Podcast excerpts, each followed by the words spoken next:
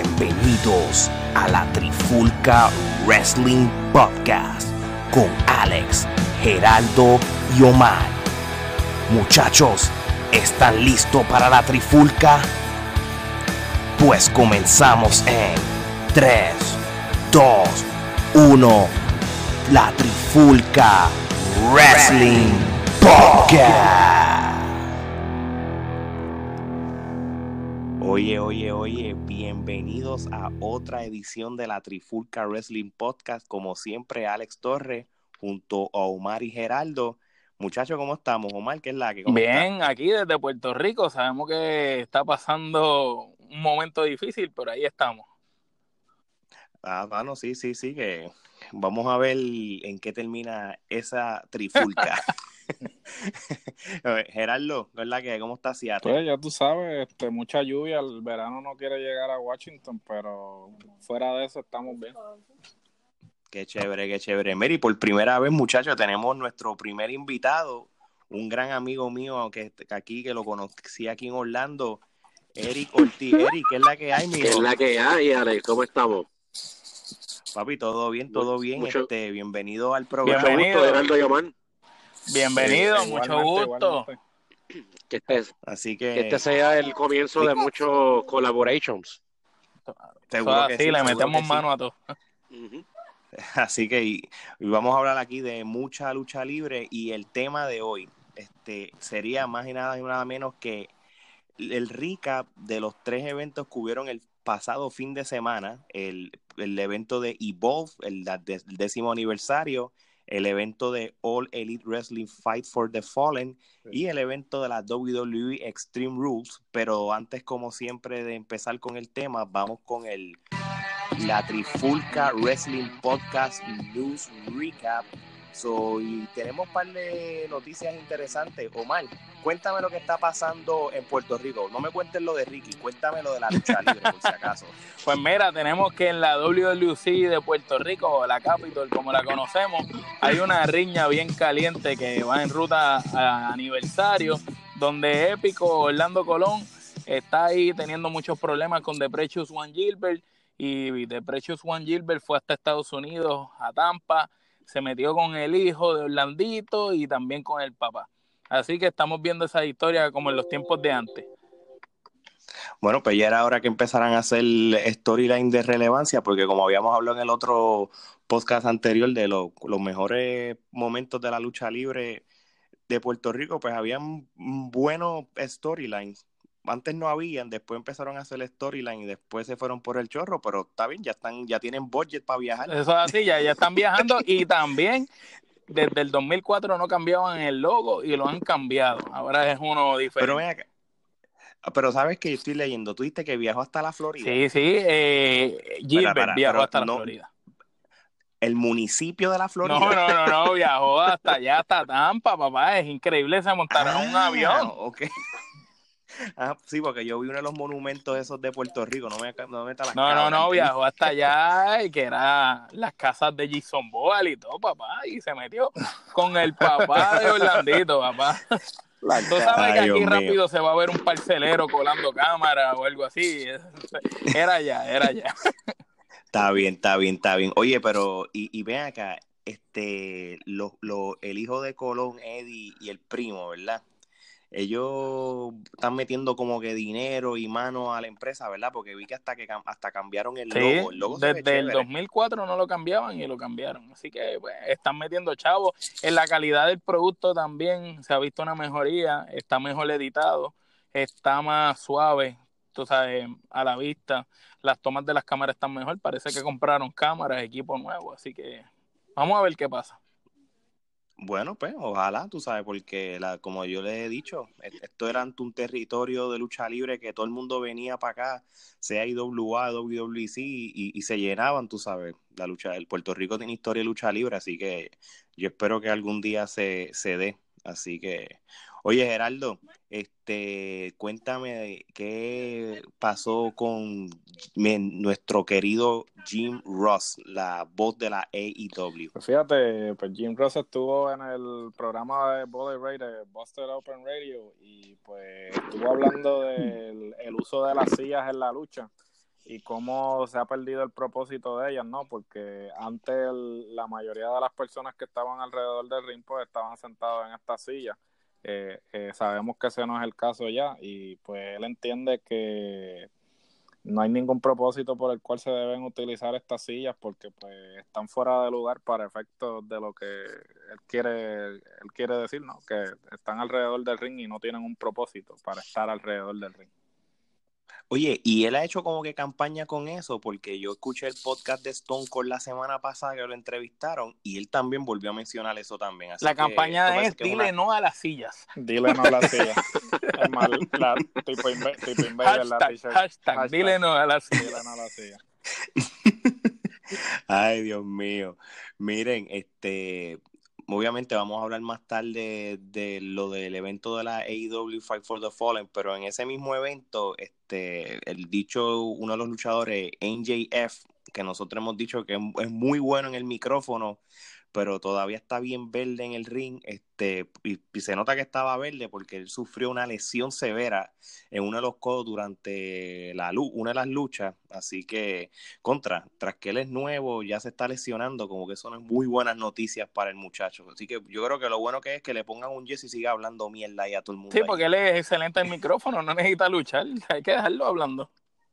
Sí, sí, no, muy, muy- es muy bueno hablando. Así que, oye, este, ¿ustedes vieron al hijo de Brock Lesnar? Papá, el hijo de Brock Lesnar, ahora sí que sí, tiene 17 años, pesa 202 libras y mide 6'4". ¿Qué te Un parece? pichoncito, un pichoncito. Completamente desmentido porque ese es otra, es un luchador olímpico que no es hijo de Brock Lesnar.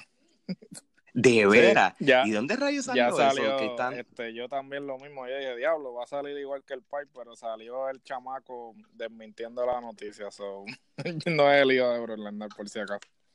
Ah, pues viste, solo aquí en la trifulca te Sí. enteras. Cuá, Este, cuá, cuá, y, cuá. y- y para, para efectos de, este, no quiero sonar como que me guardé la noticia, fue que lo leía casi ahora, pues.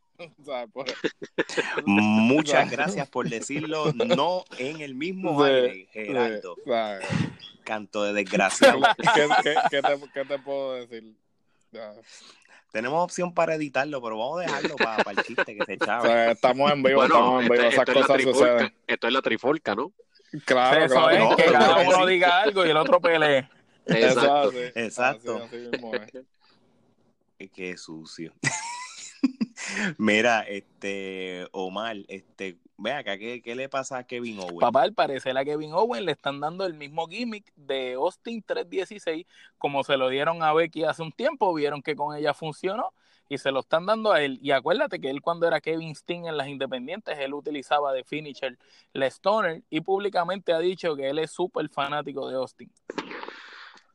Y bueno, Stone Cold le dio la bendición, que lo use también. Y, y le Así dijo que- también que, que tratara de agarrar diferente a la persona cuando cayera. Algo así hoy en el podcast, porque como que no, no lo hacía bien al final.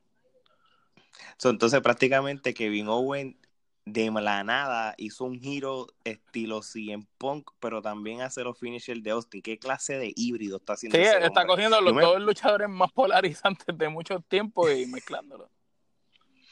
Bueno, pues, si es así, yo recomendaría a todos estos luchadores independientes que ahora están en la WWE, que antes eran más libres eh, en los micrófonos y tenían estas actitudes, que les den la libertad de hacer lo mismo, porque si no van a hacer todo un ocho rebacalao eh, para los ojos del público. Imagínate. Mira, este, voy a empezar con otra noticia. El 16 veces campeón mundial y Hall of Famer Ric Flair dijo en una entrevista que Randy Orton debe ser la cara oficial de la WWE y no Roman Reigns. Esto es a esto el comentarista Hugo Sabinovich, que, siempre, donde yo casi siempre me robo las noticias, Claro. respondió que Orton se, la, se le había dado en el pasado esa oportunidad y no la supo aprovechar, en cual yo sí estoy consciente que es cierto, porque tenía problemas de actitud. Solo les pregunto a ustedes, Eric, ¿qué tú crees, mano? ¿Tú crees que Randy Orton a estas alturas de su carrera debería ser la cara de oficial de la WWE? No, no estoy de acuerdo. Él tuvo su espacio de tiempo eh, por una razón u otra, pero fíjate, yo pienso, más allá de, del hecho de que eh, por problemas de actitud le quitaron lo- los push, ¿no? Eh, el personaje de él, de Viper, llega a un punto en la cima, llega a un punto en que cansa. Eh, y, ha pasado ya varias veces porque él se le ha dado el campeón. ¿Cuántos campeonatos él no ha ganado? Trece, trece. Trece, ¿verdad? Trece veces, o sea, y, esto se ha probado una y otra vez. El personaje de él, por alguna razón, llega a un punto que, cuando está en la cima cansa. Entonces tienes que variar. A mí, el, yo lo noté. El del bueno era el Legend Killer. El, Legend Killer estaba demasiado. Estoy totalmente de acuerdo. Ese era, su... Inclusive, cuando el WrestleMania que fue aquí Orlando, yo creo que lo dije en otro episodio, este, cuando él peleó con Bray Wyatt por el campeonato, el, el, la lucha esa que, que salieron las cucarachas. En, que salió el, cuando, el espermatozoide de la plataforma. El espermatozoide ese bajando la sí, rampa. Bajando la rampa, sí, me acuerdo. Yo, o sea, yo, yo estuve ahí y por mi madre, mm. Eh, fue el si no fue el único luchador, fue de los, de los pocos luchadores que cuando sale la canción no se escuchó, sé que cuando de momento sale una canción la gente brinca, ¡guay! ¿Qué sé yo? Pero un silencio, es como, como si nada. Y a mí me, yo me, yo me, me dio esta pena porque a mí me gusta Randy Orton. Yo me sentí que, estaba aplaudiendo solo. ¿Tú, pensabas que era Polo Cruz el que estaba saliendo por la rampa? Sí, no, no, no, no, yo, no sé quién rayó también es porque También es porque en ese momento la gente sabía que él iba a ganar esa pelea y todo el mundo estaba detrás de Bray Wyatt porque por fin tenía el campeonato. Pero, mano, no hubo ni una reacción, ni un abucheo, no hubo nada. Es como. Pues, sí, como que eres un don nadie. Exacto. So, yo creo que desde ese punto de vista, lo del Viper, es verdad. A mí, yo, yo como. Yo era bien fanático del, Legend Killer, me gustaba hasta la camisa que decía Legend Killer Tour y todo, tú sabes. este Yo sigo diciendo que la cara de la WWE tiene que ser AJ Styles. Bueno, ahora lo tienen de Tiene que ser AJ Styles y lo va a hacer, lo ves con el club ahora. Ah, lo, que, pasa es que tú estás mm. tomando la opinión, la opinión de Rick Flair, que Rick Flair siempre va a tener una opinión bien conservadora de quién debe ser la cara, ¿sabes? Obviamente, él va a decir Randy Orton porque Randy Orton es el prototípico luchador eh, de, ellos, de, la, vieja escuela. De la, vieja escuela, y él siempre va a inclinarse para esa visión de la Pero ¿por qué no dijo Drew McIntyre, hermano? Que también es gigante y todo. Eh, porque lo que y a ese yo se la doy. Fíjate, si tú me dices a mí que tú quieres que él sea la cara, papi, yo se la doy de rudo. Papi, ese tipo. Mira, luchadores que se han reinventado, yo le, se la doy a Drew McIntyre. Ese hombre se hizo un repackage que ahora es total. Tú ves el Drew McIntyre de el, ¿cómo es el Three Man Band? parece hijo de él, parece hijo. Y, parece es totalmente distinto. Sí, totalmente distinto. No, es verdad, es verdad. Y, y, y, créeme que hay luchadores que están ahora mismo en el roster que deberían emular lo que él hizo este, y no porque ellos son malos, sino porque la WWE no le está dando la oportunidad que merecen. Por eso es que yo menciono gente como, como Bobby Roode, como EC3. Hay varios luchadores de que, de que cuando están en otras empresas brillan más, pero la WWE no los utilizan, tú sabes. Y a mí me enferma cuando, cuando tú ves que hay buenos luchadores corriendo detrás del 24-7 y dices, puño, ¿por qué él tiene que estar corriendo detrás de eso? Si, si, si, yo sé que el, el, el que pues pueda, pueden hacer, y estoy hablando en general, mucho mejor que lo que le están mandando a hacer. Así que, pero sí, sí, es verdad. Este, yo, yo como le he dicho, para mí Drew McIntyre ese es mi campeón, mano. Ojalá. Este, y de él vamos a hablar. ¿Verdad? Que él, es, él es como que el futuro. Sí, pero no, si, si vamos como pasó en Raw, yo no sé qué rayos están pensando, así que vamos a hablar de eso ahorita. Mira, hablando de, de Monday Night Raw, este, este pasado lunes fue, vamos a decir, la primera edición de Raw que fue 100% bajo la tutela de Paul Heyman como nuevo director ejecutivo de, la marca roja. Este, Gerardo, cuéntame, ¿qué tú crees que cómo estuvo este programa, por lo menos brevemente, antes de ir de lleno? ¿Cómo, cómo encontraste este episodio de Raw? Pues mira, definitivamente que se vio la influencia de Heyman en el programa, este, le dieron mucho más exposición a luchadores que no le estaban dando exposición. Este, eh, Gallows, eh, Style Anderson, eh, pues tengo entendido que uno de los requisitos para volver a firmar este contrato era que le dieran más protagonismo. Aparentemente ese es el plan. Este, eh, los usos, este, pues siempre lucen bien eh, The Revival sigue demostrando por qué están en la posición que están y pues definitivamente este yo tengo más confianza en lo que va a suceder con Raw de lo que va a suceder con SmackDown. Tengo eh, me, me, inspira más ver lo que va a hacer Paul Heyman que lo que va a hacer Bishop. Espero que y tengan e, Sí, disculpa. Sí, no, no, espero que, que, espero ver mucha, muchos cambios y, y, claramente ver la influencia de Heyman en el producto inmediatamente. Exacto. Omar, este, por lo menos dime un pequeño recap de ciertas luchas que hubo y, comentamos las que sean relevantes. Pues mira, vamos, este, vamos a hablar rápido de lo más importante. Bray Wyatt hizo su regreso por fin frente a la fanaticada cuando atacó a Finn Balor luego de que este derrotara a Samoa Joe, estaba celebrando en medio del ring, las luces empezaron a apagar y a prender y salió Bray Wyatt con esa careta brutal, hermano y le, y, le hizo el Sister Abigail a, a Valor y eso se quería caer.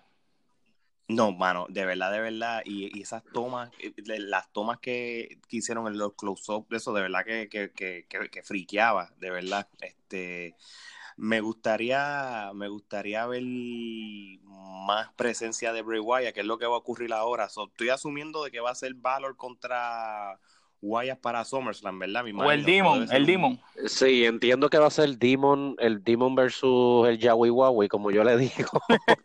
este, porque después de SummerSlam, Finn Balor se va, eh, va a tomar tiempo libre.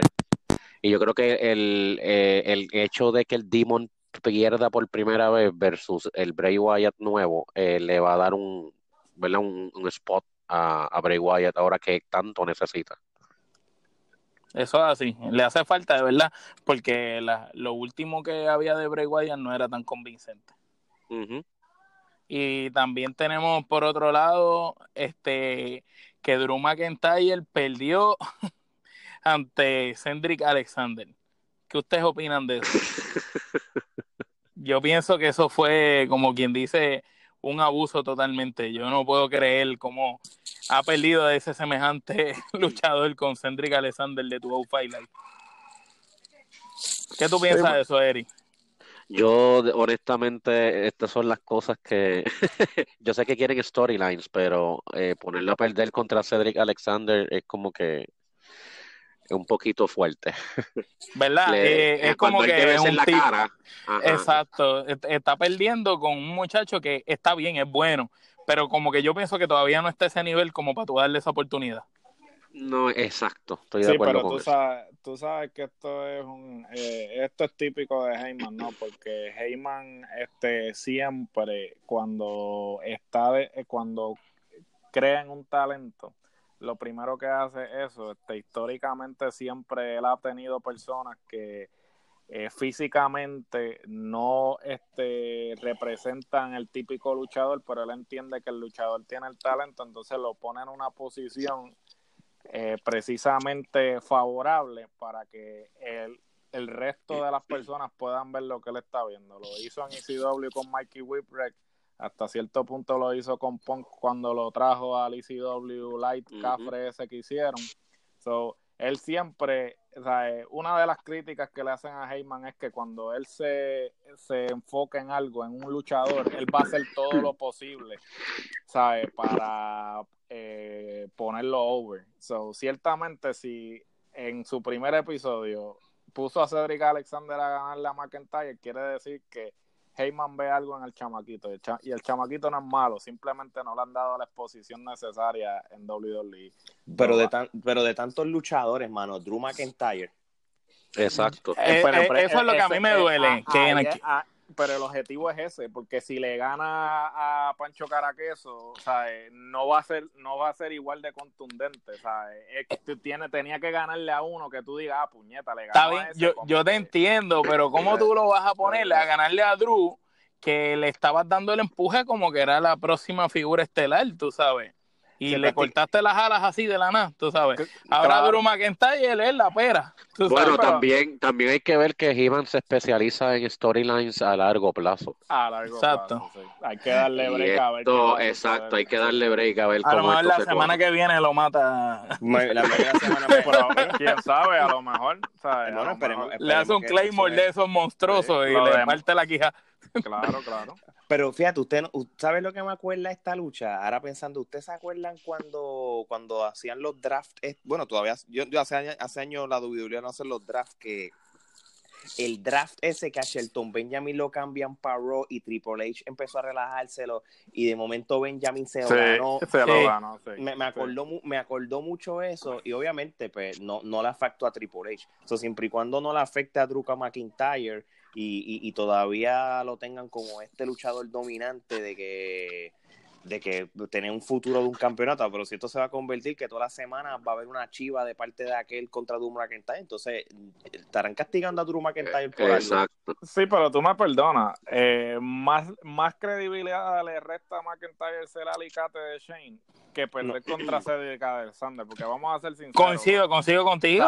le, le, restan más credibilidad siendo alicate de Shane, como que de segunda parte, cuando vamos a, vamos a ser bien sinceros, o sea, Drew McIntyre no es tan, no es como un Kevin Nash que, que era como que eh, había que darle credibilidad detrás de Shawn Michael para que la gente creyera en él. Lo comprara, para que lo comprara. para que la gente lo comprara. O sea, eh, Drew McIntyre es su propio o sea, eh, personaje, su, su propio luchador. ¿Por qué entonces lo ponen a licatear con este? no, y primero con Ziggler. Y, y sí, ah, primero con Ziggler, sí, básicamente.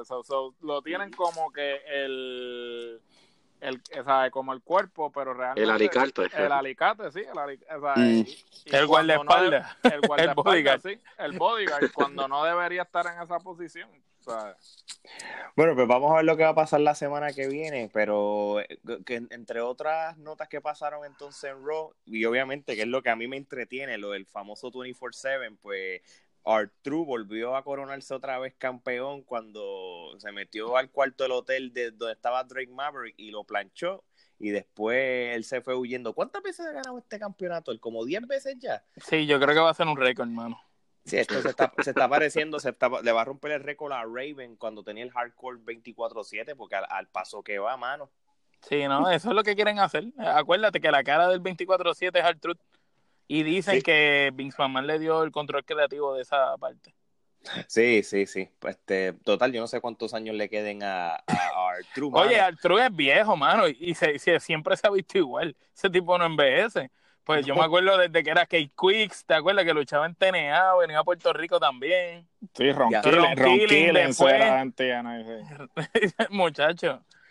Ay, Dios mío. Mira, este, los Viking Riders le, hicieron un squash a dos luchadores locales. Este... Que a ellos no le hace falta eso. Ellos los tienen que poner ya a pelear con gente importante. Sí, este, yo, yo sigo diciendo que la división de pareja en general en la WWE mm, este, está, no, no, no, no, en la, no está en su mejor momento. Y no estoy diciendo que no hay buenos luchadores en pareja, porque lo hay. Pero, mano, utilícenlos bien. Tú sabes, ya, ya, mismo se convierte en la, en la división de parejas de mujeres que, que, está obsoleto porque ni lo usan, pero es otro tema. Sí, sí, lo del que ya desapareció. No han sabido aprovechar el, buenos, buenos tag teams como ahora mismo los Viking Riders, eh, Sanity. Sanity yo no sé por qué nunca lo utilizaron, a, ¿verdad? Como lo utilizaron en NXT, pues eran buenísimos. A mí me gustaba Sanity como stable con Twin y Cross. Claro, claro. era algo totalmente nuevo. No te vayas lejos. Los The Ascension, que básicamente lo subieron al main roster y lo anularon completamente este los Authors of Pain que uno de ellos estaba lesionado pero creo que ya regresó y no han hecho absolutamente nada con ellos todas las buenas parejas mira The Revival tuvo que encojonarse y decir que se iban para que le dieran protagonismo es por eso pero entonces ellos resuelven esa, esas quejas entonces dar, dándole demasiada mucha exposición a una sola pareja porque entonces ahora todos los lunes y hasta los mismos martes es de, Revival. De Revival y los uso. De Revival y los Y New Day, y New Day. y New Day. Entonces, después se preguntan por qué la gente no está yendo a, los eventos, por qué, por qué no están vendiendo taquillas. Si estás dando la misma lucha tres semanas corridas, ¿sabes? ¿Qué tú esperas? Si la gente ya está cansada de ver lo mismo, ¿tú me entiendes? Pero eso de, lo, de, la, de, las, de los attendants, lo que ha ocurrido con la WWE, mano, y yo no sé, yo, yo no creo que esto sea el pasado, porque tú vives en Seattle y tú has ido a eventos de rock como loco, pero la, la tendencia que yo estoy viendo de los eventos es que en ciudades pequeñas no se están llenando y en las ciudades grandes, Dallas, Nueva York, este, Filadelfia, entonces es que la gente está yendo. Por ejemplo, el lunes que viene va a ser el reunion este, que obviamente pues, eh, se va a llenar el, ese evento porque es un reunion, pero la Florida, Georgia, este, son este, este, estados de lucha libre, tú sabes, que, que, que hay, hay un, la WWE tiene un problema de storylines y, de, y de lo que hemos hablado otras veces, pero eso no ha afectado ciertas regiones de los Estados Unidos de que se va a llenar como quiera. Tú sabes, este, eso hay, hay una mezcla de, de, de, dos cosas. Por eso es que ahora mismo la, el USA Network está haciendo, está metiendo la cuchara en, en, ciertas cosas, como lo del lunes que viene, con las leyendas, que si el campeonato 24-7 y cualquier otra cosa, porque este, obviamente e, e, ellos saben que, que, una vez empiece Monday Night Football en, en, septiembre, bye bye, van a bajar los ratings, porque si los ratings están bajando sin Monday Night Football, cuando empiece Monday Night Football están grandes problemas. Lo estoy diciendo desde ahora. Oye, pero leí que están eh, Raw, tanto Raw como SmackDown subieron en ratings después de Stream Rules. Sí, ellos, ellos, subieron, ellos subieron, pero siguen siendo números bajos comparados como, Era hace, como hace cinco años.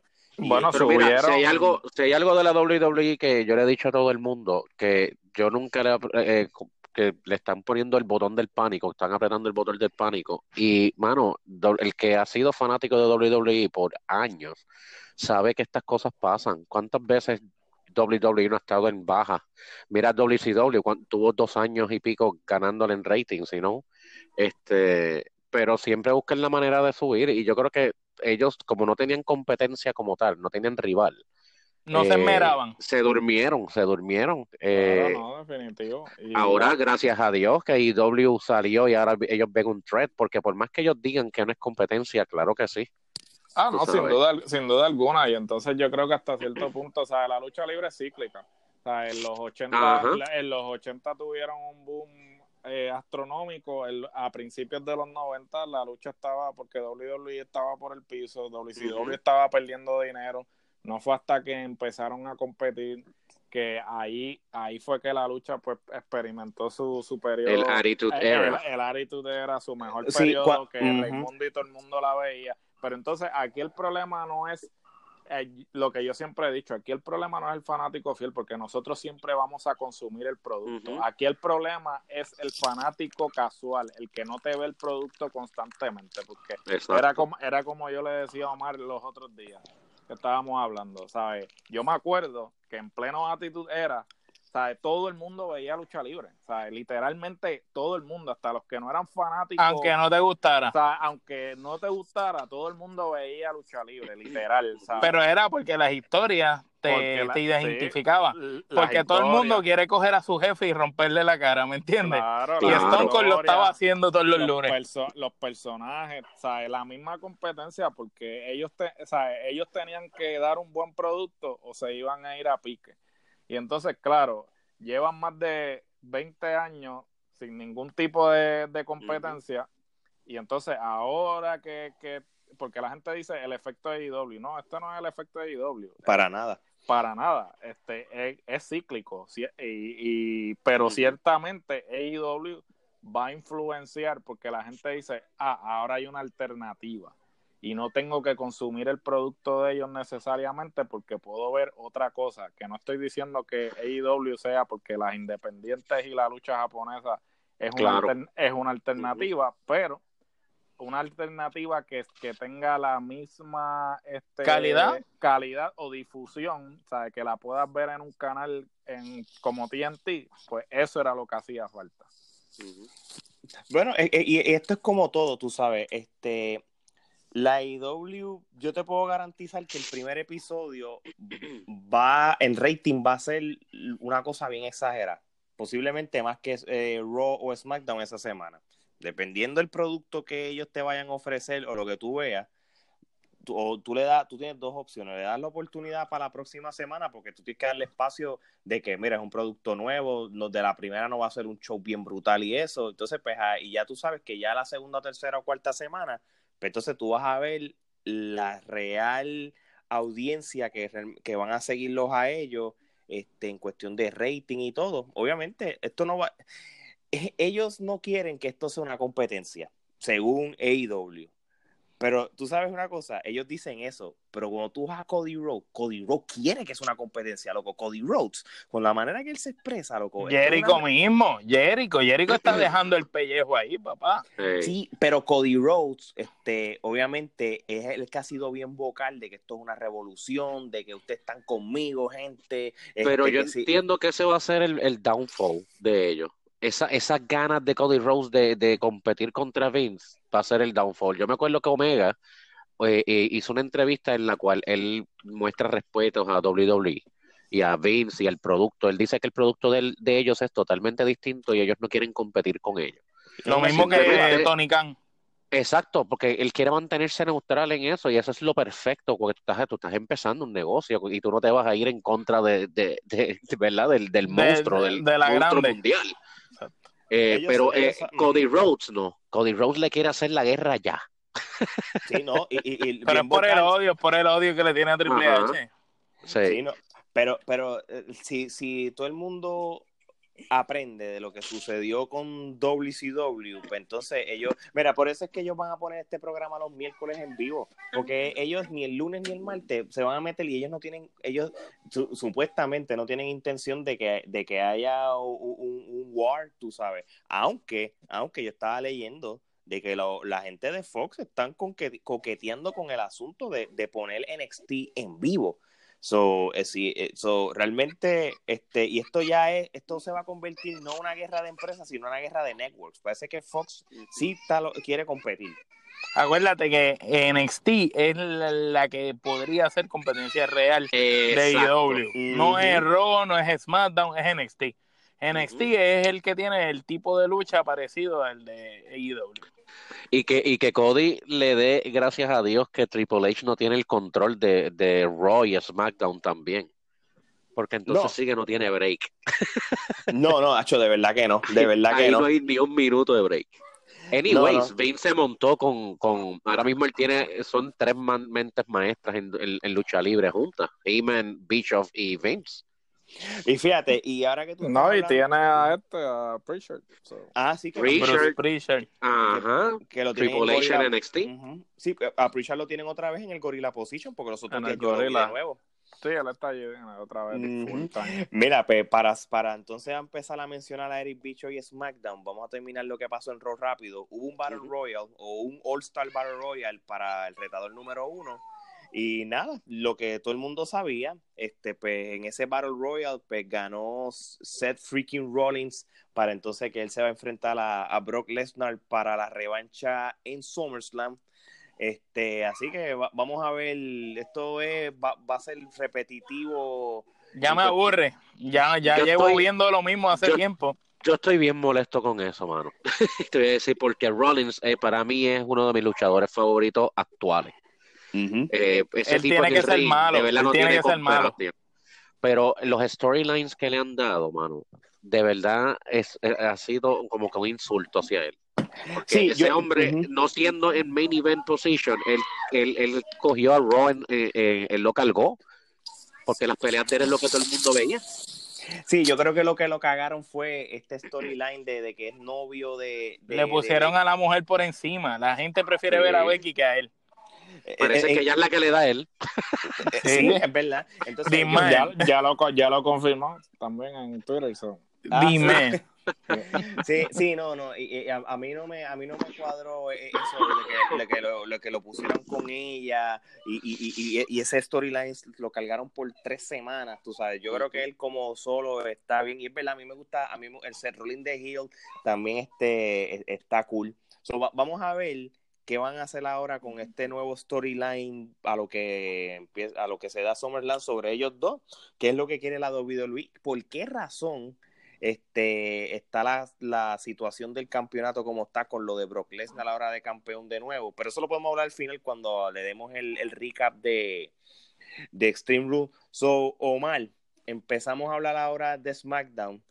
Yo acabo de leer de que está, y no sé por qué todavía, Eric Bischoff todavía no está de lleno en SmackDown. Él ni tan siquiera estuvo allí. Parece que tuvo unos problemas personales o algo así.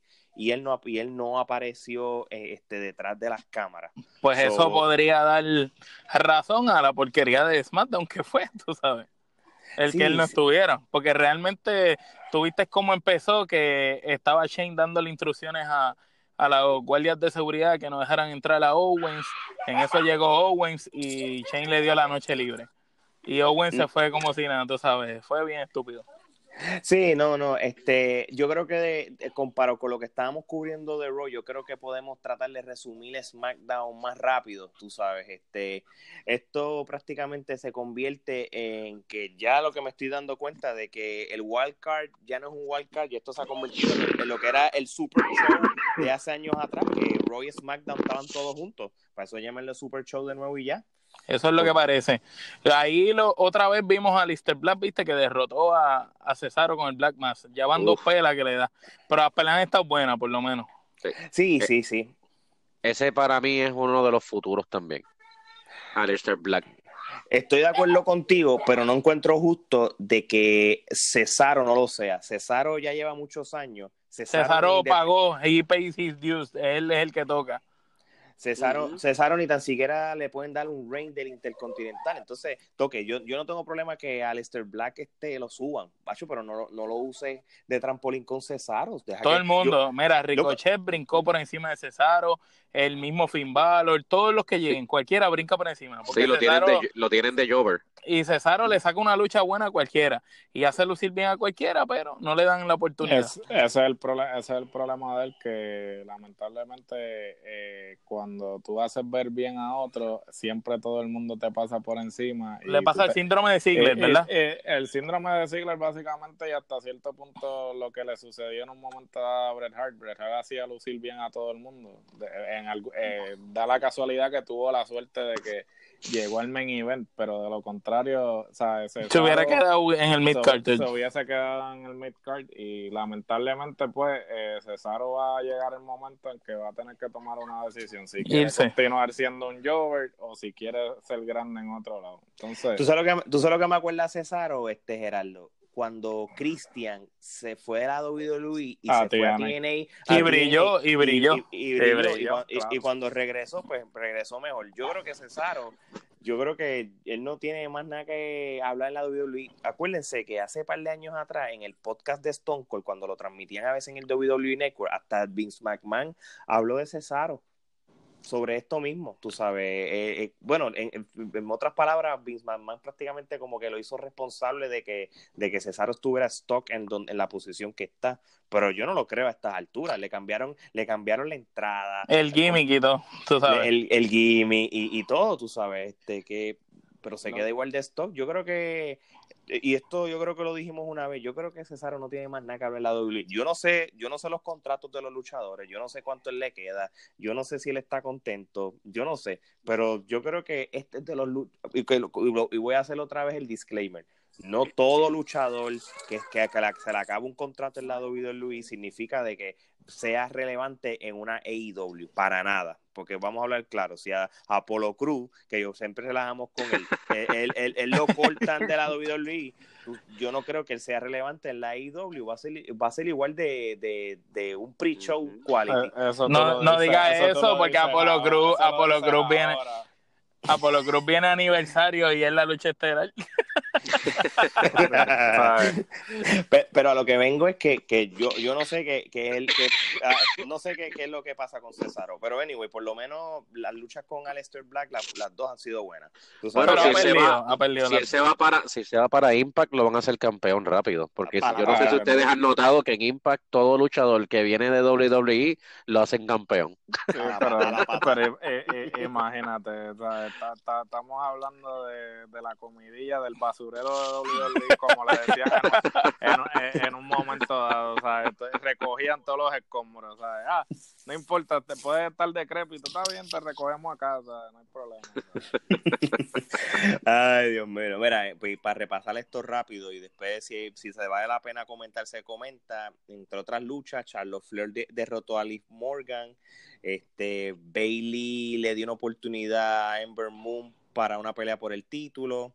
Este Apolo Cruz, que esto lo, yo no sé por qué, le ganó a Andrade, que esto, esto es, esto es, esto es como que el counterpart de lo que pasó en Raw de, de cuando perdió McIntyre, pues esta es la versión SmackDown.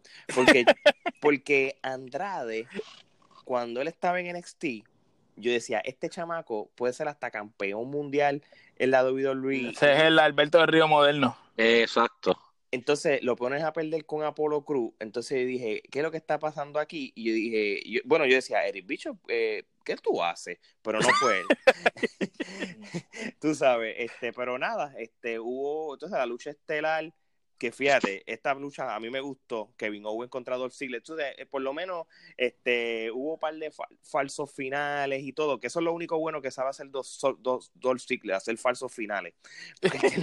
Eso se lo de- es el mejor falsificante final que yo he visto en la historia de Sí. lucha libre. No, y el, me- y el mejor que, y el mejor bumper, ¿sabes? Porque coge unos bumps que hay que, Sí, darle, no, no. hay que Titan. No, eh, él parece de verdad que eh, atléticamente el tipo está otro nivel.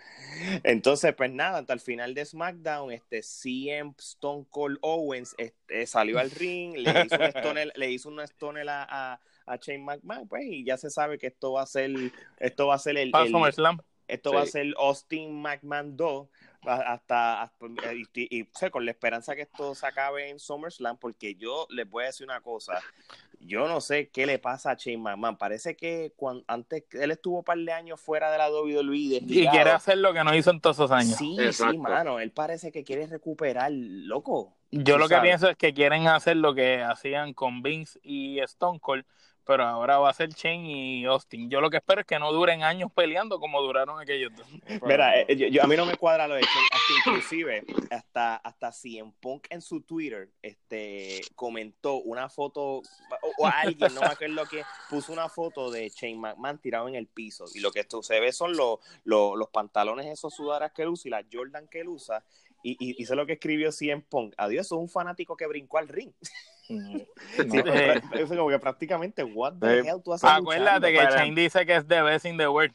Sí, pero entonces Punk ahí se le ve la costura porque, ¿sabes? Si él, si él no está viendo el producto, o sea, y dice que no le interesa la lucha libre, porque se tira ese tipo de comentarios? Pues, sí, pues sí, Estás coqueteando, pendiente, estás coqueteando. estás pendiente a lo que está sucediendo. so, ahí se le vio la costura. Sí, pero también puede ser, tú sabes que Punk eh, siempre fue vocal en lo que fue inju- la injusticia de ciertos luchadores que no los ponían en la televisión y, y, y, si nos basamos en que esto comparado con otras veces un storyline y, prácticamente Kevin Owens está haciendo lo mismo que hizo Punk allá para el 2011 de que no le están dando oportunidad a luchadores y eso por culpa de pues entonces pues eh, entonces él sí está viendo Raw y él, o SmackDown, él está pendiente a los storylines para haber hecho el comentario que él hizo.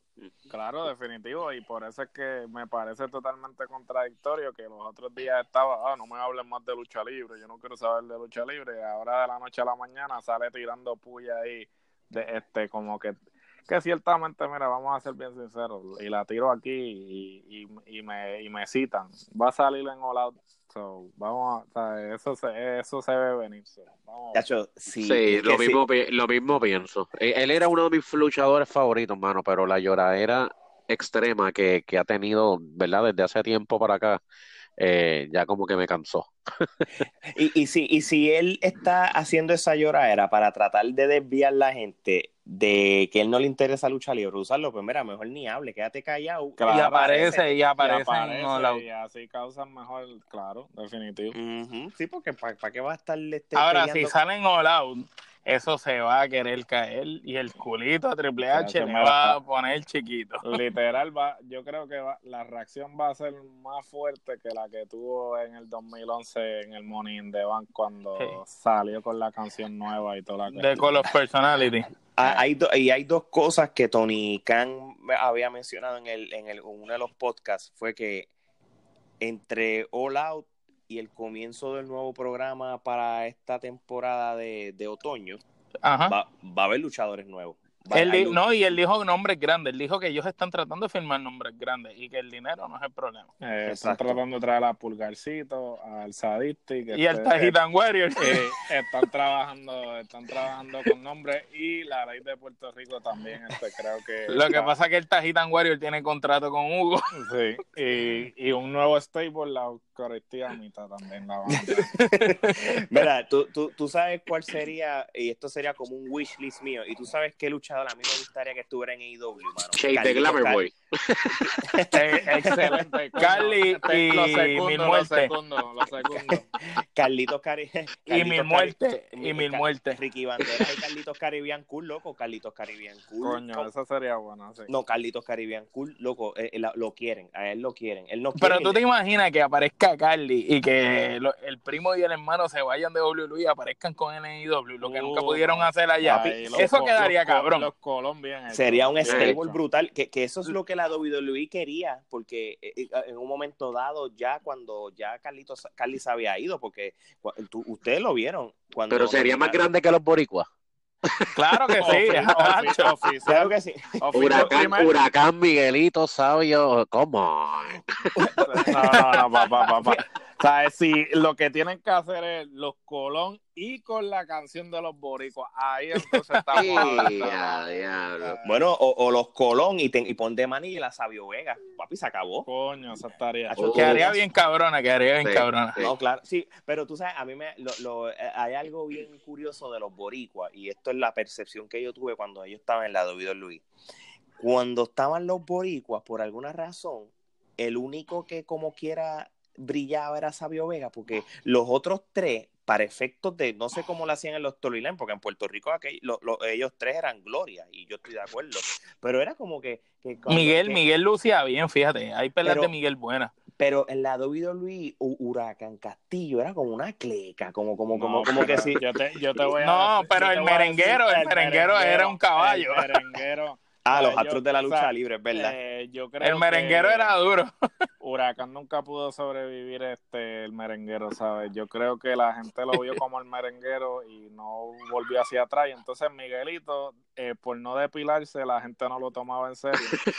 Papá, tú sabes, la gente, la gente era bien cruel, la gente O gritaba, sea, "Shave yourself, shave yourself. Sí, eso era, el- era un poco fuerte ver la alfombra que tenía este, y nunca lo tomaron en serio. Pero, pero tú sabes qué es lo que pasa, que eh, ellos cuatro, el trabajo de ellos era hacer lucir bien a los demás, porque Claro, ellos sí. venían de Puerto Rico, de una buena escuela, de haber peleado con gente importante, y el trabajo de ellos allá era ayudar a ese talento nuevo a solidificarse. Y eso lo vimos con la Y- pelea de Stone Cold con, con Sabio. Y Sabio, lo, y Sabio lo dijo cuando estaba en el podcast de Colcabana, que básicamente ese era el trabajo de él en WWE. Y entonces cuando este Jericho entrevista hace poco a Goldos, este Goldos lo dijo. Goldos dijo que eh, muchas de las cosas del personaje de, de Goldos, quien, quien le ayudó a hacerlo fue Sabio. Que en un Sí. momento dado él no sabía cómo hacer el personaje y que Sabio fue el que le, eh, Sabio fue el que le dijo, ah, mira, este, agárrame las nalgas, este, hazme así para que tú veas como el público. Y él hizo exactamente lo que Sabio le dijo y la y el público reaccionó. Y él definitivamente este, le, le agradece a Sabio el que Sabio le haya dado esos tips para poder manipular al público. Y, Y mucha gente ha hablado bien de Sabio, el No, mismo no. Hart y Stone Cold también. Claro, sí, sí, sí. no, y él sí. estaba en un grupo backstage con Undertaker, Yokozuna, Yokozuna, sí. Broken Skulls, algo así es que se llama. El de jugar domino, el de los que juegan domino. Sí, Sí, ten- bueno. y todos ellos tienen el mismo tatuaje, ¿sabes? tatuaje, ajá. El mismo sí. tatuaje, sí, sí. Coño, pues eso, eso está bueno hablarlo en un episodio, los mejores stables, grupos y cosas que ha habido en la, en la lucha libre. Eso será buen Eh, tema para hablar, lo- hermano. Exacto, stables, backstage y los que han salido en televisión. Ah, no, claro, porque eh, stable backstage hay mu- mucho y hay bochinches, así que El es click, verdad. el click. Vamos, eh, vamos a hablar del click, sí, mano. Como por ejemplo el click. Y, y- y inclusive la WCW tenía sus stables también, backstage también con, con, con Sullivan. Sullivan tenía Ajá. su, su- Sí, que, él tenía, que él tenía prácticamente controlado el booking en un momento dado. Así que, pero sí, ese tema lo cubrimos después. So, pues vamos entonces a hablar de los tres eventos que hubieron el pasado fin de semana. Vamos a tocar primero Evolve para distanciar la guerra de AEW contra WWE, pero Evolve este, se le va a dar una mención honorífica porque ellos prácticamente, la, la, el WWE Network o la WWE este, decidió transmitir este evento en su cadena. este, para, vamos a hablar claro, para ponerlos a competir con Fight for the Fallen, tú sabes, este, y si yo me voy pico a pico y voy contra Fight for the Fallen, pues Fight for the Fallen gano. Todo esto no, esto es un no-brainer, si todavía hablar de las carteleras. No, 90 a 10, 90 a 10. Sí, esto, eh, eh, eh, esto, fue una salsa. Este, Omar, dime rapidito, ¿qué, qué pasó en el Wolf? Pues mira, de los momentos más destacados fue cuando Arturo Ruas le ganó a Anthony Henry en un buen combate. Por otra parte, la estrella de NXT, Matt Riddle, derrotó a Drew Gulak de 205 Life en un encuentro con muchas emociones. Ese Drew Gulak es una bestia y Matt Riddle sigue subiendo cada vez más.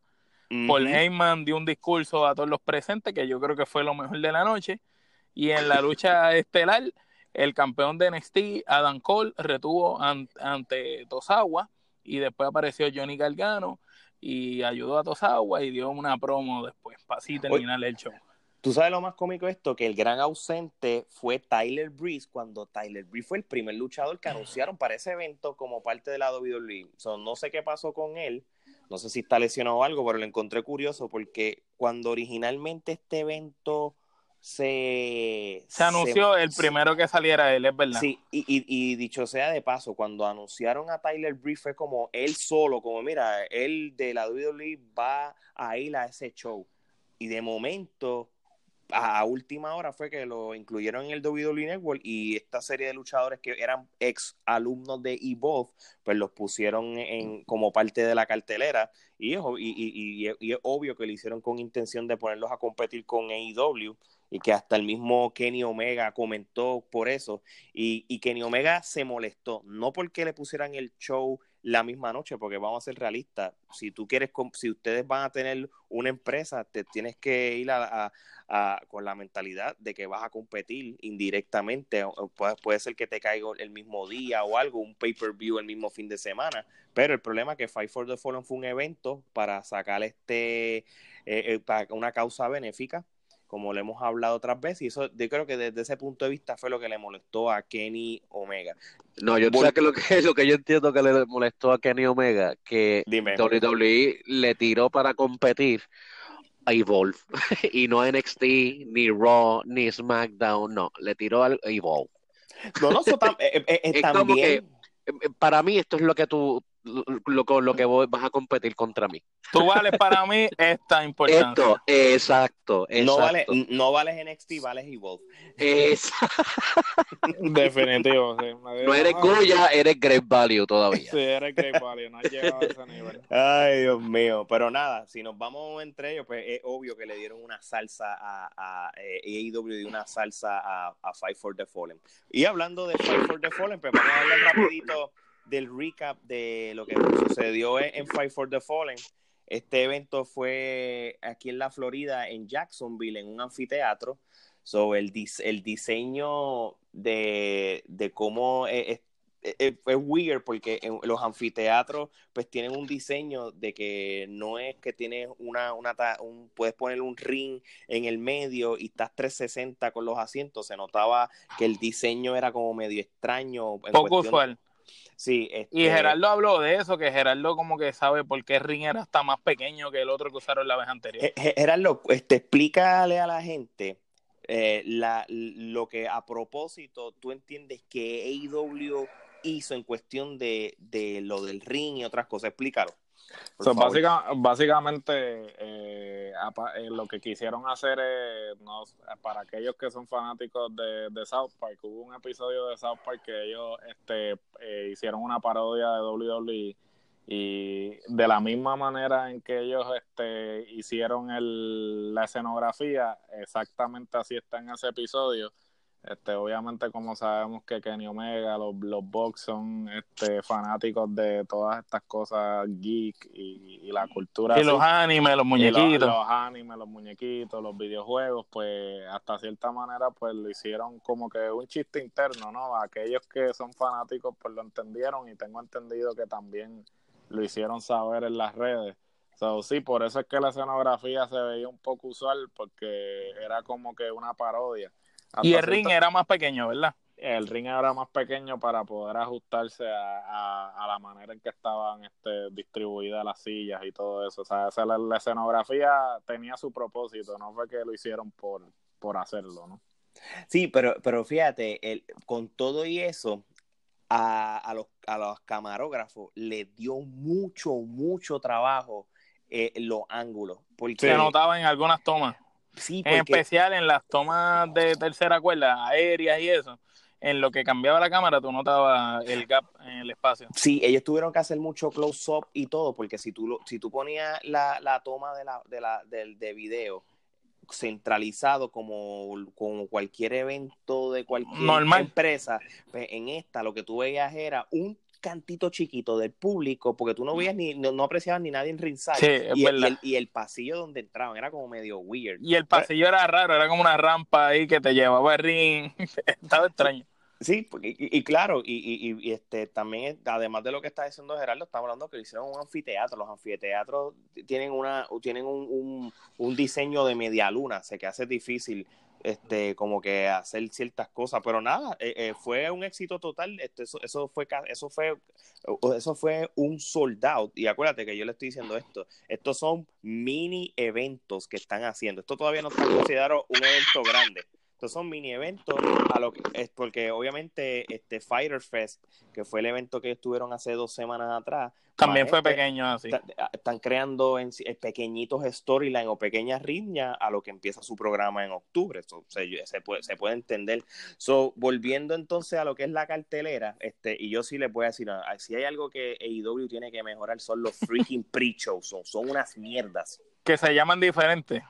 Sí, ni, ni los voy a mencionar. por ejemplo, y, no es por tirar, las luchas de, la lucha de mujeres, tras que fue bien porquería, fue demasiada larga. Dios mío, qué larga, fue qué larga fue esa pelea de pre-show. Yo decía, pues mío, ¿cuándo se acaba esta pelea?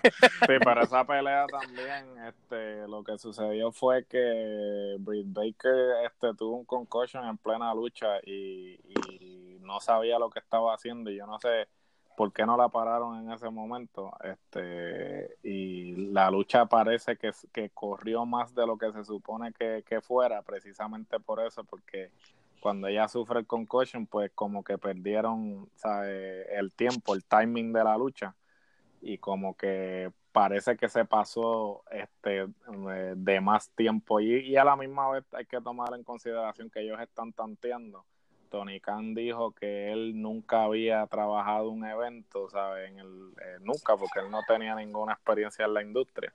So, ellos están viendo cómo este, manejar el tiempo, este, establecer las luchas y todo eso. Y claro. Y que la mujer de Cody es la que está escribiendo lo de las mujeres también. También, la mujer de Cody, mira, yo te voy Que para mí no sirve para eso. Zapatera su zapato. Ella lo que Exacto. Eh, eh, ella lo que sirve para modelar. Es, para modelar más nada. ¿sabes? Ni siquiera para hacer un promo, ni siquiera de Booker ni siquiera para luchar, porque lucha, ¿sabes? Que, que se la lleve Black Rose allí a, a, la Pepín y le, dé una cliniquita de cómo luchar, porque la, tipa está más verde que, que, la, que la enjabonada, y eso. No, claro, y, y, no es para, y, no es para brincar las luchas, porque voy a, voy a mencionar la primera lucha del evento, y no voy a mencionar el pre-show, pero la, la segunda lucha del evento fue la misma, Brandy Ropa, y por la, por la misma línea yo ¿Tuviste la mierda de Spear que ella hizo al final para, para ganar la lucha? O sea, eh, no y, no solo fue una mierda, sino que la otra no lo supo vender tampoco. Sí, los dropkicks de ella son un asco. Yo no sé cómo a estas alturas esa mujer no sabe hacer un dropkick, que esa es la primera eh, movida que tú aprendes cuando empiezas a luchar. O sea, un dropkick, no sabe pues, hacer un dropkick. No, pues nada, este es el vivo ejemplo de por qué la WWE este, quitaron las divas y pusieron a traer luchadoras de nuevo por este mismo problema. Exacto. Obligado, sí, definitivo. estoy diciendo los roads son el downfall de AEW. ¿Tú te imaginas que, que, que, que, que los despidan? Mira, vete de aquí también. Mira, vete. Vete para Impact. sí, vete, a, vete a comer coffee allí en Impact, allí con, con los... Exacto. Los, recicla, los reciclados. Pero mira, pues quitando para salir, ya quitamos esa lucha de, del, del, podcast, vamos entonces a lo que fue la primera lucha del evento, que sí les voy a decir, fue una muy buena lucha y yo les voy a decir por qué. Este, la lucha fue MJF, Sammy Guevara y Sean Spear contra Jimmy Havoc, Darby Allin y Joey Janela. Yo les voy a decir una cosa, y esto es algo que, que, que, que es a lo que necesita AEW. Esto yo lo he hablado, se ha hablado antes realmente hay que darle este, la oportunidad a todos estos luchadores que para los ojos de mucha gente son nuevos para ellos. Muchos de estos luchadores ya tienen un poco de experiencia independiente, pero cuando estos luchadores vayan a National TV, se van a conocer por primera vez y ellos tienen que, que tú sabes, darse a conocer y demostrar de que, de que va a ser atractivo para la televisión. dicho esto, esta pelea fue buena y yo le voy a decir por qué. Sean Spears, mano. El Perfect Ten. Perfect Ten en cierto sentido, fue como el veterano de esta lucha y él hizo lucir bien a los cinco luchadores. Y se lo voy a decir ahora, él de verdad, le voy a decir una cosa, yo nunca la había visto, ¿te acuerdas que en Perfect Ten era un personaje, Sean Spears otro? Sean Spears es mucho mejor personaje. Este, este personaje de Sean Spears, lo hubieran usado en la WWE, hubiera sido otra historia ya. So, Sean Spears, yo pienso que él ayudó a lucir bien a esta gama de luchadores, excepto Joy Janela. Joy Janela es un caballo, yo se lo puedo decir. Y MJF, que es una porquería peleando todavía. el micrófono es bueno, el micrófono es bueno y el personaje. La presencia, y el ring y el personaje, como lo estaba reflejando en la lucha, también quedó nítido porque en una, en una, este, este, hizo burla del tenis y todo, de verdad que quedó gracioso. So, de verdad, de verdad, fue una buena lucha. O sea, no, no es, no es que sacó 10 quenepas, sacó como 6.57, pero la pasó raspado. Pero yo digo que Sean Spear fue el, el, el que ayudó a que ellos lucieran bien. ¿Qué otra lucha siguió? Ah, ya quitamos la de Brandy Rowe, gracias a Dios.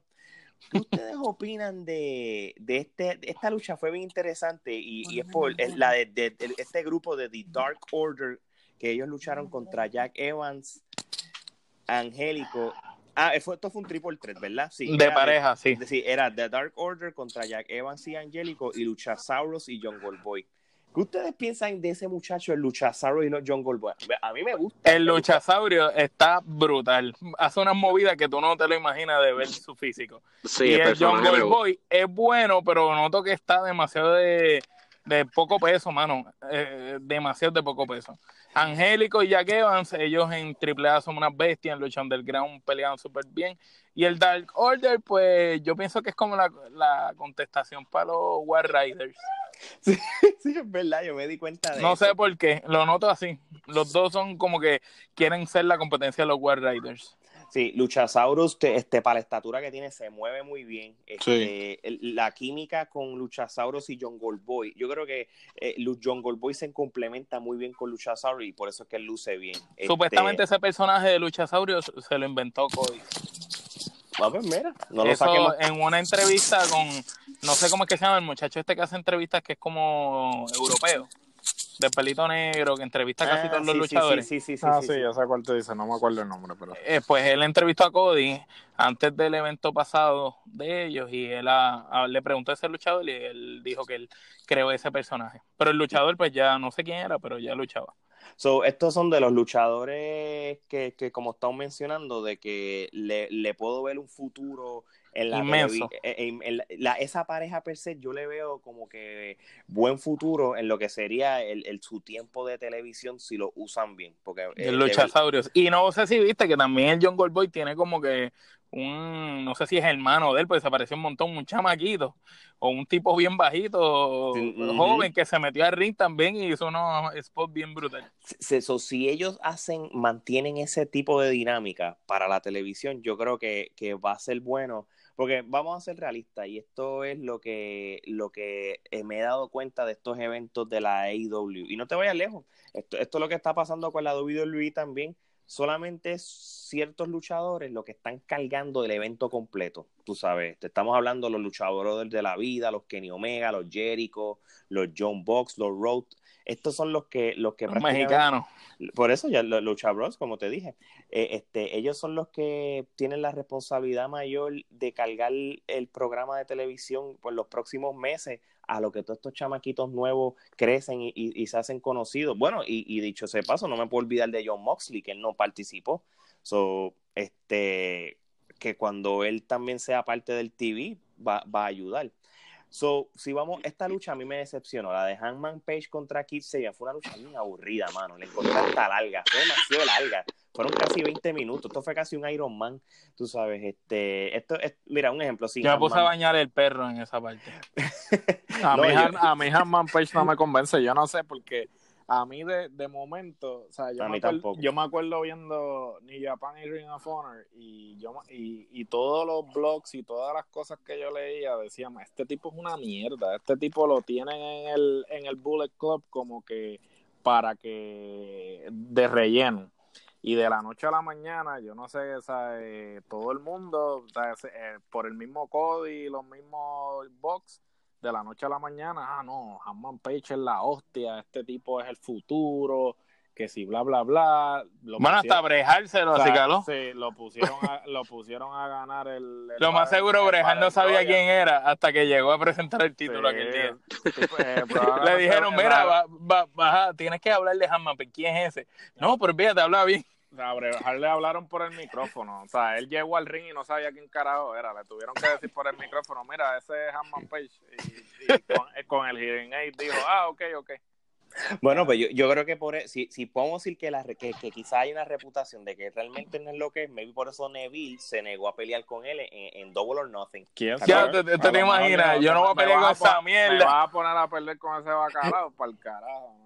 No, pues entonces. Eh, entonces, entonces mira, mira lo que pasa. Si, y esto fue el error que cometió AEW para este evento. Si la pelea por el campeonato del All Out, posiblemente el estelar, va a ser Hangman Page contra Jericho por el campeonato de la empresa, pues yo, yo creo que debieron haber hecho esto como que más interesante. En vez de hacer esta pelea larga, mira, a- a- hubiera Hangman Page ganado la pelea en tres minutos, pero como que...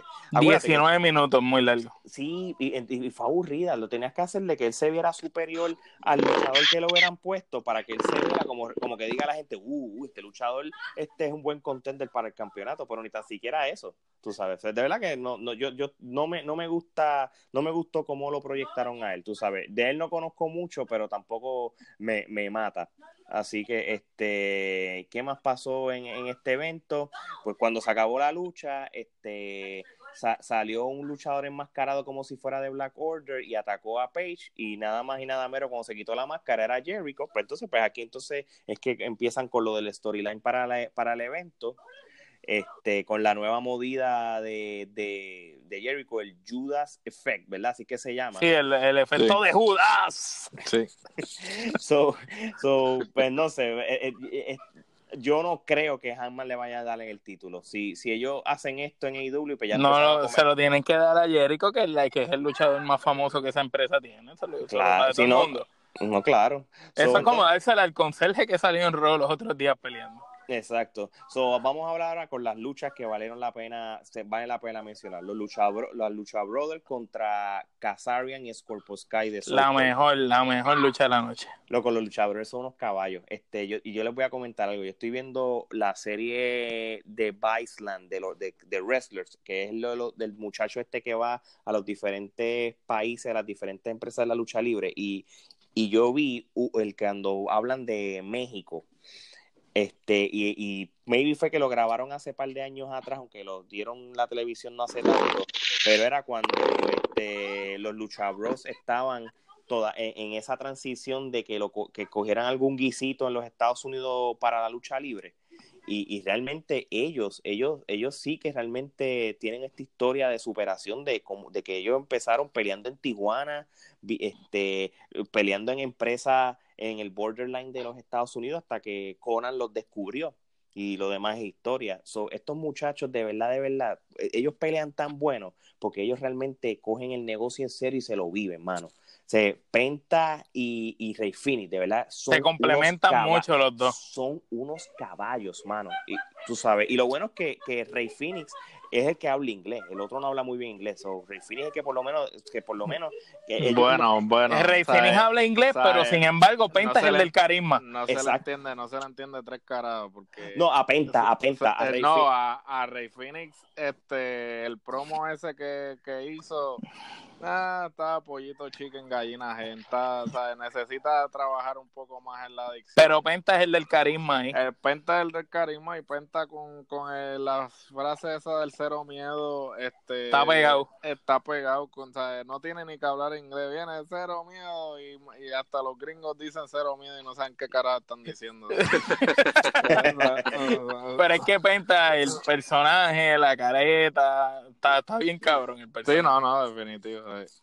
Y no es por nada, hay que dársela. Scorpio Sky y Frankie Kazarian lucharon brutal, hermano. Eh, hasta Christopher Daniel en un momento dado se tiró una movidita ahí de la Papi, cuerda. Cri- Christopher Daniel, loco, eh, no, no importa la edad que él tenga. Sigue siendo un caballo. Sí, no, Sí. mano, de de verdad que sí, de verdad que sí. Este, sí, sí, yo creo que puede, yo me atrevo a decir que pudiese ser la lucha de la noche. Este, la pelea de Kenny Omega contra Cima fue una buena pelea también, ¿sabes? Pero, pero lo- la, la lucha Brother como que lo opacó un poco, pero fue muy Tuvo buena lucha. más, tuvo más falsos finales a Lucha Ujú. Pero yo me he dado cuenta que sé que Kenny Omega es bastante flashy luchando, él es bien aéreo.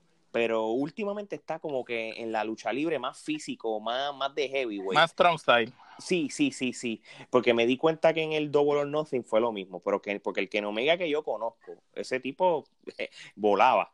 Tú sabes, aquí también hizo un par de movidas así, pero no sé qué. qué Acuérdate también que le dijeron, si tú quieres seguir viviendo de este negocio, tú tienes que empezar a dejar de volar. Lo que le pasó a Daniel Bryan, de tanto volar, mira, se lesionan después y se echaban. No hay que se está cuidando también porque o sea, él no se puede dar el lujo de lesionarse en una de estas carteleras sabiendo que van a empezar a, grabar semanalmente ahora en otoño. So. Y que Mano, yo- él es una de las caras más importantes de la empresa. ¿no? Bueno, y yo- definitivo, sí. Tú sabes que yo espero que la IW film, fi- este filme a la muñeca inflable, porque la revancha de la muñeca inflable contra Kenny Omega sería un épico para. para- Definitivo. Este, está junto con el oso y el bronco. y, y- y- y la nena, y la nena de 8 años que peleó con él, que también fue una lucha épica. Sí, esa lucha quedó, quedó Y- a otro nivel. Y el muchacho de, de- el que le faltaba una pierna, Zach Gallen, Ah, Zach Gowen. sacado, sí. Ay, Dios. Ay, Dios mío. Pues nada, este, después de la lucha, es que esto es lo otro. Después que pelea Kenny Omega, vuelve a salir Jericho. ¿Por qué no hicieron todo de corrido? La pelea de Hangman Page, que la acaba, que acaba en cinco minutos, el ataque, habla y vete. Entonces vuelve y traes a Jericho. No entiendo. La, eso fue lo que yo dije. Y W, que el garete está bien. Nada. La lucha estelar, este, los John contra Cody y Dusty. Yo les voy a decir una cosa, esta es mi opinión. Esa pelea para mí no, no fue una mala pelea, pero no fue lo que a mí me vendieron. Esperaba más. Yo esperaba más. Tú sabes, vamos a hablar claro. E- Era, es este tipo de pelea como que se nota que los Young Bucks eran siempre los superiores en perspectiva. Entonces hicieron lucir bien a estos dos, a, a, a, a- a Co- Cody joven, pero entonces Dustin, aunque le queda, loco, Cody, de verdad que Dustin, para la edad que tiene y todo, eh, la gente le gusta, pero los Young Bucks se veían superior y entonces pues eh, eh, para mí se me hacía difícil en- este ven- comprar el hecho de que ellos dos le pudieron dar una lucha y después al final para que digan oh, los Young Bucks dijeran de todas las luchas que yo he tenido en pareja ustedes han sido uno de los más fuertes que he tenido cuando, cuando en mi mente decía para nada mano Claro. Yo pienso que si yo pienso que si hubieran hecho como cuando Cody peleó con el hermano, que se, ellos se dieron con todo, esa lucha fue casi a muerte, por decirlo así. Si hubieran hecho que la lucha de ellos con los John Box hubiera sido así, que se hubieran dado con todo, que de verdad tú hubieras visto que se fajaron y hubiera habido nostalgia, yo pienso que la pelea hubiera quedado mejor. Pero así, pues es como tú dices, se vio que los John Box los opacaban desde el principio. Pero acuérdate una cosa, y esto es lo que a veces pasa, y esto, y esto es histórico en la, en la- en la lucha libre. A veces cuando tú tienes luchadores aéreos contra Sí, luchadores... el pareo, el pareo. El, sí. pa, el pare, eh, eh, ok, eso, eso es lo que yo tenía, tenía que decir. El pareo no fue el mejor. Esta lucha no me gustó el pareo.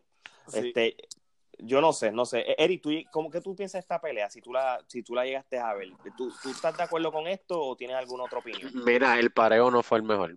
Tienes toda la razón. Eh, los Young Bucks, anyway, yo tengo una, una opinión personal sobre los Young Bucks, pero Zúmbalo, zúmbalo, zúmbalo. Zúmbala, zúmbala. eh, los Young Bucks dentro del mundo indie tienen eh, nombre, ¿verdad? Pero yo lo entiendo que a ellos le dan un rating por encima de lo que realmente son en el ring. Eh, no están probados todavía. Ajá, pero eh, versus Cody y Dustin, mano. eh, mano, volvemos a, lo que Cedric Alexander Drew McIntyre. ¿Tú me entiendes? Eh, no sé, no fue el mejor pareo y mucho menos para un main event. Por eso, obviamente, pues, el, el, como la IW como tal no, no tiene storylines este, todavía. Bueno, eh, eh, bueno, vamos a ponerlo de esta manera. Eh, esto fue la otra parte que yo encontré, Will. Yo creo que ya se sabe quién va a pelear en el All Out desde, desde antes de que se diera el Fight for the Fallen.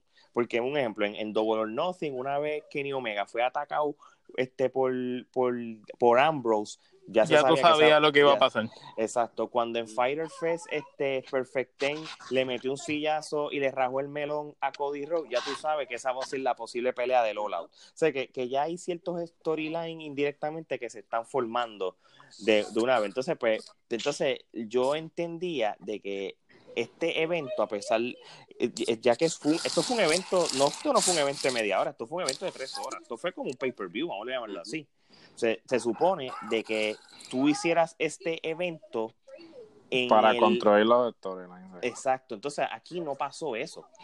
Sí, no pasó eso y mira, o sinceramente los box son el tipo de luchadores que solo lucen con personas que pueden ir de tú a tú con ellos en términos del pareo. Por ejemplo, siempre pongo el ejemplo de, ¿sabes? Cuando Jeff Hardy llegó a TNA, este, la primera lucha que tuvo este, fue con AJ Styles.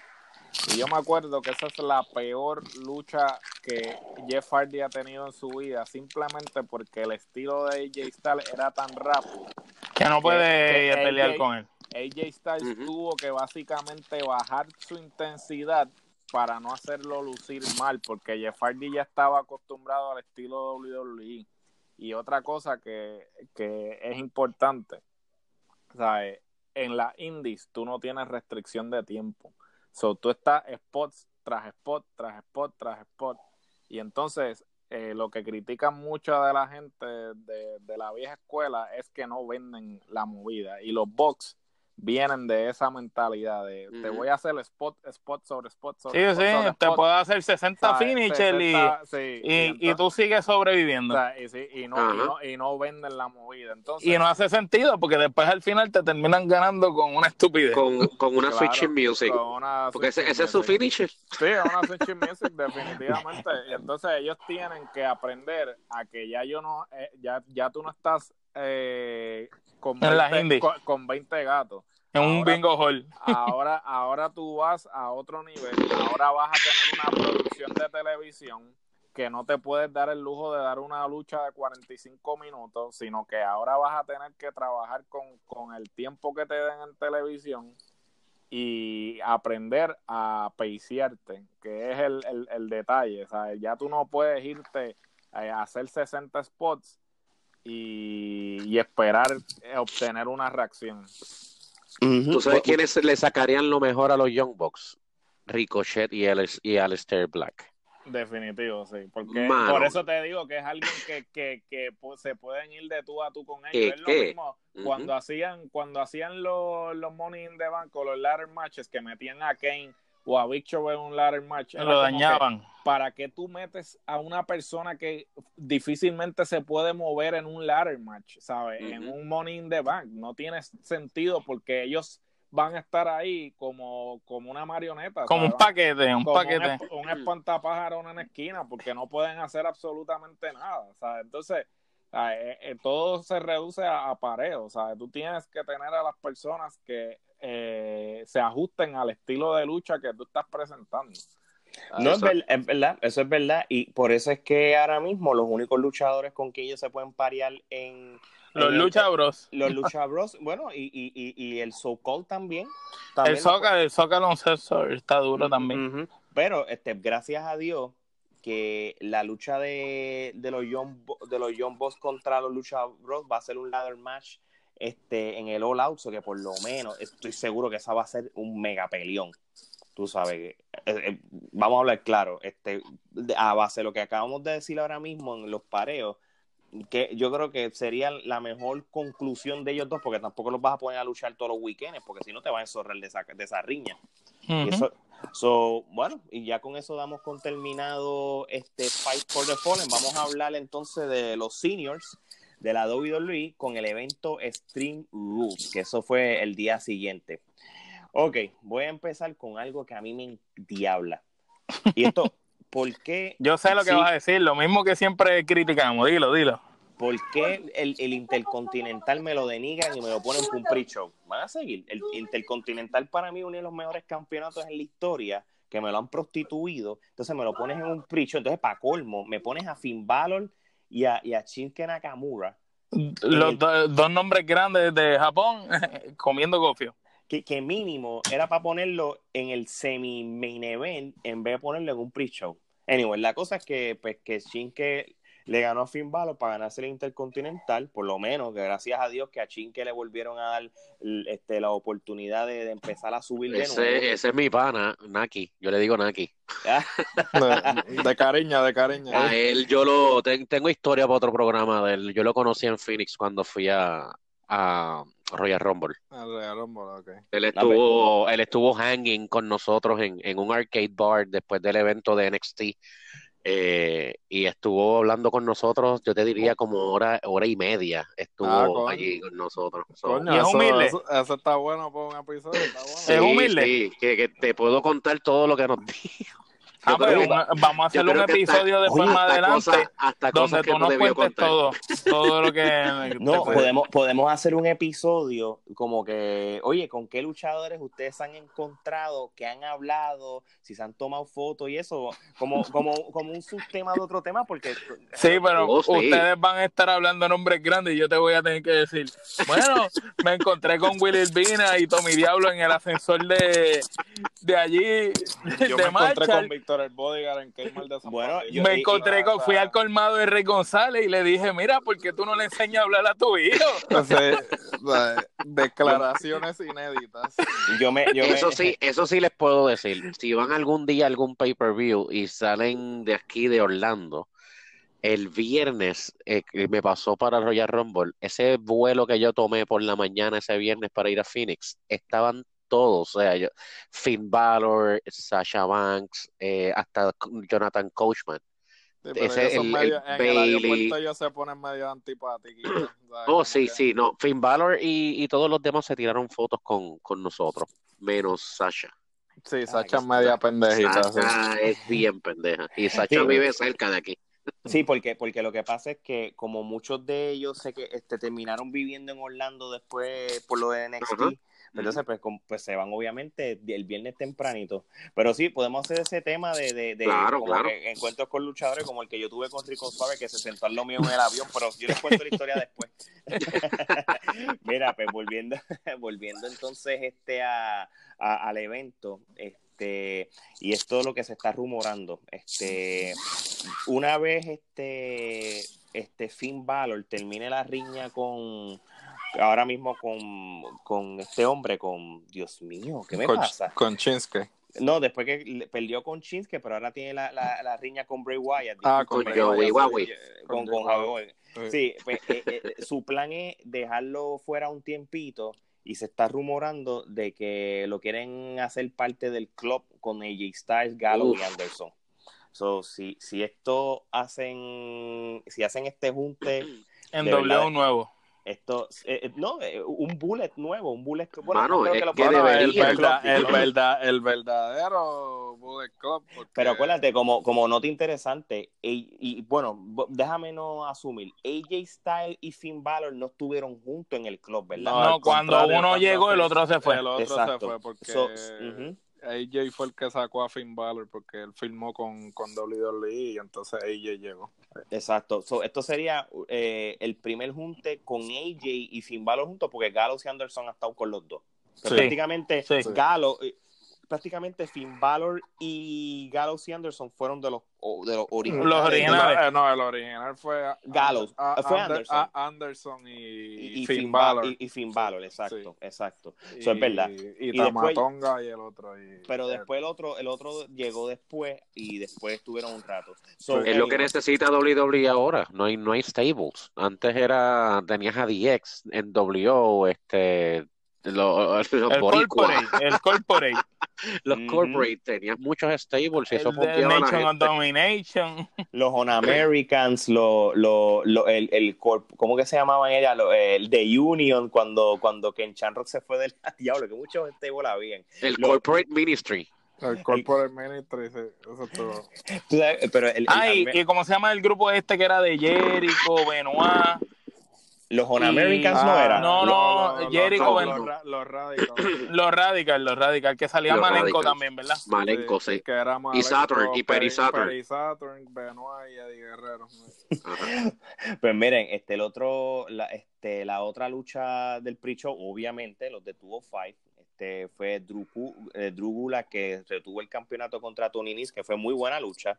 A veces estas luchas son hasta mejores que muchas de la cartelera, pero eso es lo que ellos siempre quieren hacer. So, mira, mira cómo la WWE quiso tratar de, de empezar el show, este, tratar de hacerlo interesante en primera instancia. Pusieron Undertaker a empezar el show, que en mi opinión, en mi vida había visto una lucha de Undertaker empezando un, un evento.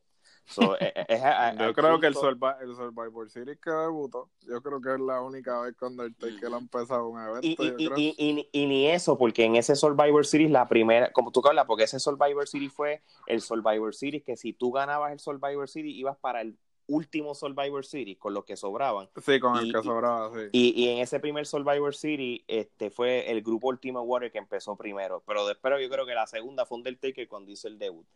Pero volviendo a esto, pues, Undertaker y Roman, este, eh, eh, es que son lentitos.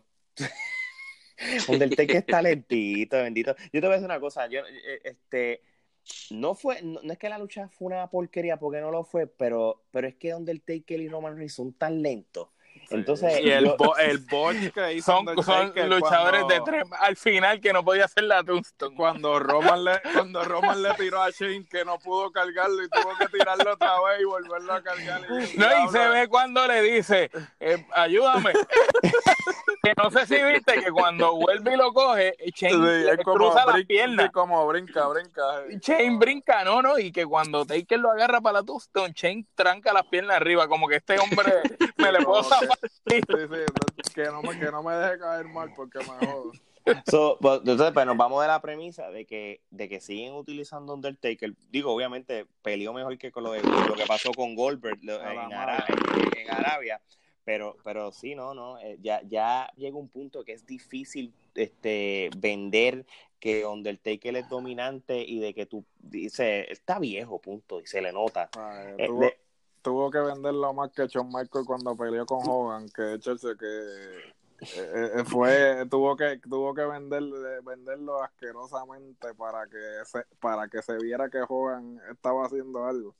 Oh, Exacto. sí, mano. Y que, y que, y que él perdiera con un leg drop. Sí, con un let drop, sí, pues, y, no, y, y Shawn se lo troleó porque se vio a leguas que, que era Sí, que lo exageró, lo Lo exageró. exageró para troleárselo, porque Hogan dijo que no iba a perder y él se encojonó y dijo, ah, no va a perder, pues.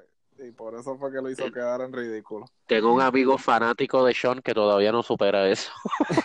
No, ya, yo, me- yo, me lo, yo me lo vacilé. A mí realmente qué bueno que se lo hizo, porque Hogan es un cabrón también. Yo lo Sí, que me vacilé Ah. fue la, la promo de Shawn Michaels, cuando Ah, se vistió sí. de Hulk. Hogan, que se burló del bien cabrón, ahí sí fue que me lo vacilé. Sí, no, Sí. estuvo- Sí, no, no, ya, es que eh, eh, volvemos a lo mismo. A a veces es difícil cuando tú eres un luchador viejo y, y a la mala quieres que ponerlos a ganar. Y mira, y dieron el, el vivo ejemplo de Hulk Hogan. Era imposible de que Hulk Hogan iba a poderle ganar a- a- en papel. Era, o que de verdad que, que Shawn Michael iba, a- iba a perder con un freaking leg drop, un tipo que ya estaba viejo. tú Sí, sabes, que la habían reemplazado en la cadera ya, ¿sabes?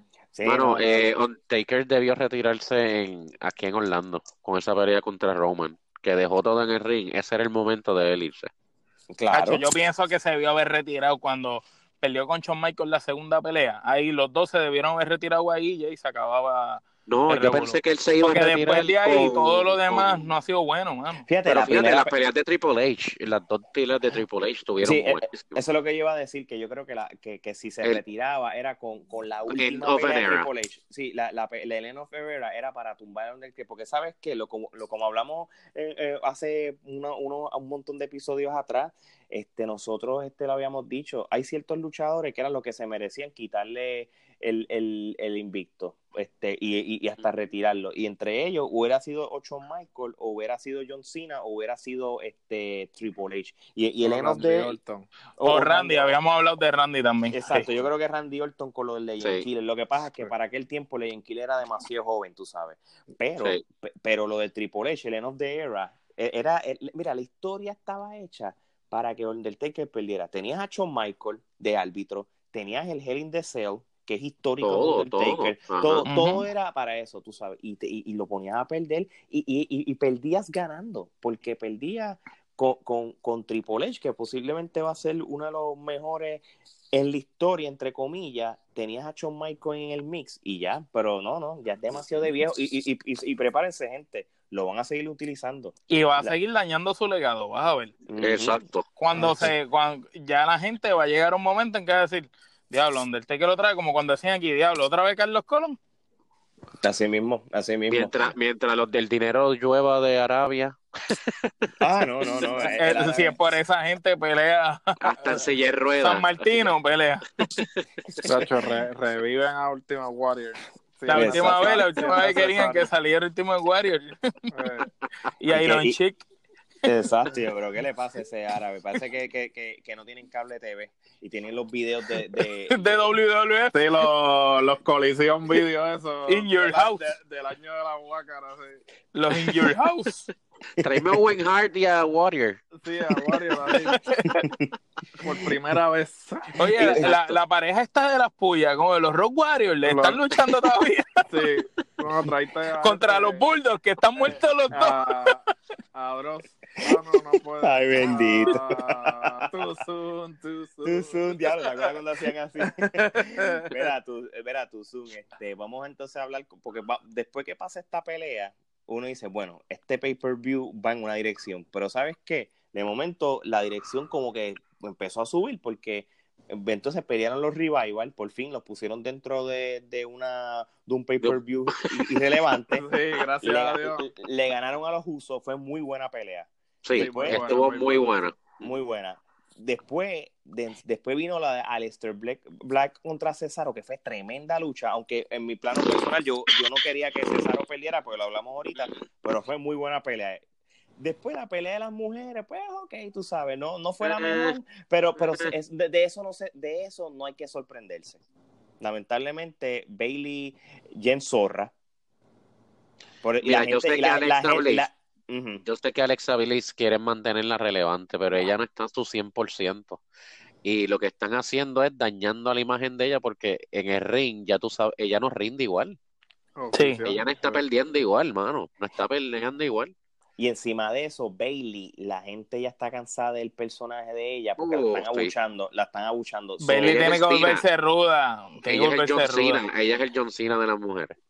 Pero, pero no me, no, no, no me lo, yo, yo la compraba en NXT, yo no la compro ahora mismo en el main brand. Y número dos, Nikki Cross para mí es Sanity. Esta Nikki Cross no la soporto. Yo Eh, tampoco. So, so, la, e- e- ese mix de todo no hizo de que, de que fuera todo chévere. Como quiera, pues lamentablemente, pues, últimamente la división de mujeres está sufriendo lo que estábamos hablando hace tiempo, de que está sufriendo el mismo la misma situación de hace muchos años. Son popcorn matches. Cuando pelean, vete al baño, cómprate un merchandise, este, ve, cómprate Exacto. un popcorn. Baña al perro. Exacto. Pues Esto, esto es lo que lamentablemente eh, eh, está volviendo a pasar. Pero, ¿qué pasa? Una vez pasa esta decepción, es, es- aquí pasa la pelea de la noche. La pelea de Braun Strowman contra Bobby Lashley. Uf. Eso fue un peleón. De verdad, de verdad, hace tiempo esto tenía que pasar. Y Yo no sé es- si ustedes están de acuerdo. Yo me sentí en el Attitude Era en estos tiempos de los hardcore verdad. matches. Sí, Diablo, mano. Qué Esto- peleón. Esto decía, esto, esto decía Paul Heyman, decía lo que ¿Verdad que faltaba sí? era, tenían que poner un watermark Paul Heyman. Ah, sí, ECW, ECW. Básicamente. De, de verdad, de verdad, de verdad, ¿sabes qué, mano? Braun Strowman y Bobby Lashley, este, se estaba aburriendo el, el feudo hasta que pasó cuando rompieron aquello del, de la entrada y esto, de verdad que fue la mejor manera de cerrar su storyline, mano, tremendo, loco, de verdad que sí, porque sabes que te hace ver a Bobby Lashley hasta desde otro punto de vista, mano. Mejor. Porque, sí, sí, de verdad que sí, porque hasta Bobby Lashley, viste, ahora está coqueteando en Twitter que quiere a, a Brock Lesnar después Ay, de... Por favor, Bobby Lashley. después. Bobby Lashley que se quede haciendo aeróbico y alzando pesas sí, y metiéndose pero- anabólico, mano. No. Pero, acuerda, pero acuérdate que por más que, que, que a muchos no les convence, tú sabes que las únicas peleas que Brock Lesnar puede, eh, para el ojo público que se puede vender son cuando pelea con esta gente bien cangri. Los, Bro- los Braun Strowman, los Goldberg, los Goldberg. Los Goldberg. Lo acá únicas Goldberg no lo quieren volver a usar porque tienen miedo que lo lesione, que lo, que maten en el ring. Mano, So- ese feudo de ellos dos, eh, los, yo creo que He- Heyman fue el que lo salvó. Sí, Porque yo imagino a Heyman, espérate, tú me tienes estos dos haciendo una competencia de pulseo. sí, no, no, no, no. Vete para el carajo. Sí, no, no, no, gracias a Estos Dios dos que- son para que se maten. Sí, ¿no? Y, y qué bueno que, que, que acabaron el feudo, porque yo no sé si yo iba a aguantar una semana más con ellos dos. Oh, sí. Oye, sorpresivamente, en la próxima pelea, que fue el three-way por, la- por los títulos de SmackDown en pareja, me gustó la lucha, la de Big E, Xavier Woods contra este Daniel Bryan, Rowan y los Heavy Machinery. Y yo te voy a decir una cosa, yo creo que lo que la pelea la hizo divertida fue Heavy Machinery, de verdad que Oh, sí. Otis. By far. Otis. So- Otis, so- ese es el futuro. So, por, por primera vez, yo, por primera vez, yo me atrevo a decir que una lucha de parejas de Smack por el título de SmackDown fue buena y se las tengo que dar a ellos. So, muy bien, muy bien. Y ahora. Pero- ahora los pero, tres mano, de la- New Day la- son campeones. Me la dañaste. Otra vez New Day campeón. Dios mío. Eh, eh, volvemos a lo mismo. Yo no, yo no sé qué la WWE tiene en la mente. Ellos tienen esta obsesión con New Day, Kofi Kingston y los campeones. ¿Verdad que sí? Sí, sí, pero, Pero es que eso- no tienen más nada que darle porque realmente este para mantenerlos como stable tienen que mantenerlos relevantes en cierta manera. Y- Pero ya ni con los títulos son relevantes, porque tú Ya lo puedes es hora ver de- que- tú puedes ver a Kofi de campeón y ellos de campeones en pareja y tú no los compras como que son los top three guys de la empresa, ¿me entiendes? Sí, no los que puedes comprar. Biggie los traiciones. Ya es hora. Ah, oficial, pero no, porque acuérdate todos los cuernitos de unicornio que venden en las carteleras, papi, eso, eso, Bueno, pero, pero Ay, Gerardo, yo no los la- veo, ya yo no veo esos cuernos ya. ah, Yo no veo esos cuernos ya. Más, Ahora de- son los pancakes la- sudados la- de los pancakes sudados, las cajas bueno, de- sí, ellos de venden un montón de mercancía. Claro, Sí, no, claro. Venden mercancía A- con Ahora, déjame, déjame decirles algo. Yo estaba leyendo que el, el, eh, para el rock que, que, su, que pasó, ellos estaban pensando seriamente poner de number one contender a BE en lo del Battle Royale. Y, y te lo digo porque eh, parece que hubo como un como, como, ¿sabes? A veces cuando hacen promos para futuros eventos y cosas, y parece que, que se les había chispoteado a la pa- como de un- algún house show, como que estaban vendiendo BE, el próximo contender para SummerSlam, qué sé yo, y lo pasa que lo enviaron sin querer, pero parece que a última hora decidieron pues volver a hacerlo lo de lo de Seth Rollins. So, Sí, ellos, es que Biggie, de verdad, para mí Biggie no, solo él no va para ningún lado. no van a ningún No. lado, pero tú sabes que la WWE está al garete y hacen cosas Lo que como pasa eso. es que Biggie Lógicamente han- tienes que cambiarle el personaje. el gimmick porque lo han ridiculizado porque Biggie cuando estaba en FCW que se convirtió en NXT después él tenía un personaje que era un heel y casi ni hablaba o sea, él, eh, y Era un abusador, me acuerdo, Era era un él abusador. fue, él fue bodyguard de Ziggler. de Ziggler Sí. sí. y entonces eh, o sea, el personaje que él tenía claro o sea, un tipo imponente o sea, eh, eh, pero a la que lo Ahora es un me- payaso. a la que lo metieron en New Day lo que hicieron fue le dieron el gimmick este ridículo del vacilón de moviendo las tetillas que si y las nalgas, las nalgas. Sí, pe- y, y entonces, pues cool, mano, ok, se, no- se nota que puede hacer este otras cosas más allá de lo que estaba haciendo originalmente, pero es lo mismo con, con Bailey, es un personaje que tú lo puedes llevar hasta cierto punto, va a llegar al punto que la- el público se va a cansar. Pero Ah. Bailey, Bailey, Bailey va a llegar a un punto que tienen que cambiar el personaje completo. A Ruda. Que, que ella misma, que ella misma se tire un pipe bomb y diga, mira, sabes que está porquería y pam, pam, y se cambie y, se quite todas esas pendejas y, y, que se, y, ya, porque ella como luchadora es muy buena. Bueno, lo que hizo Liv Morgan.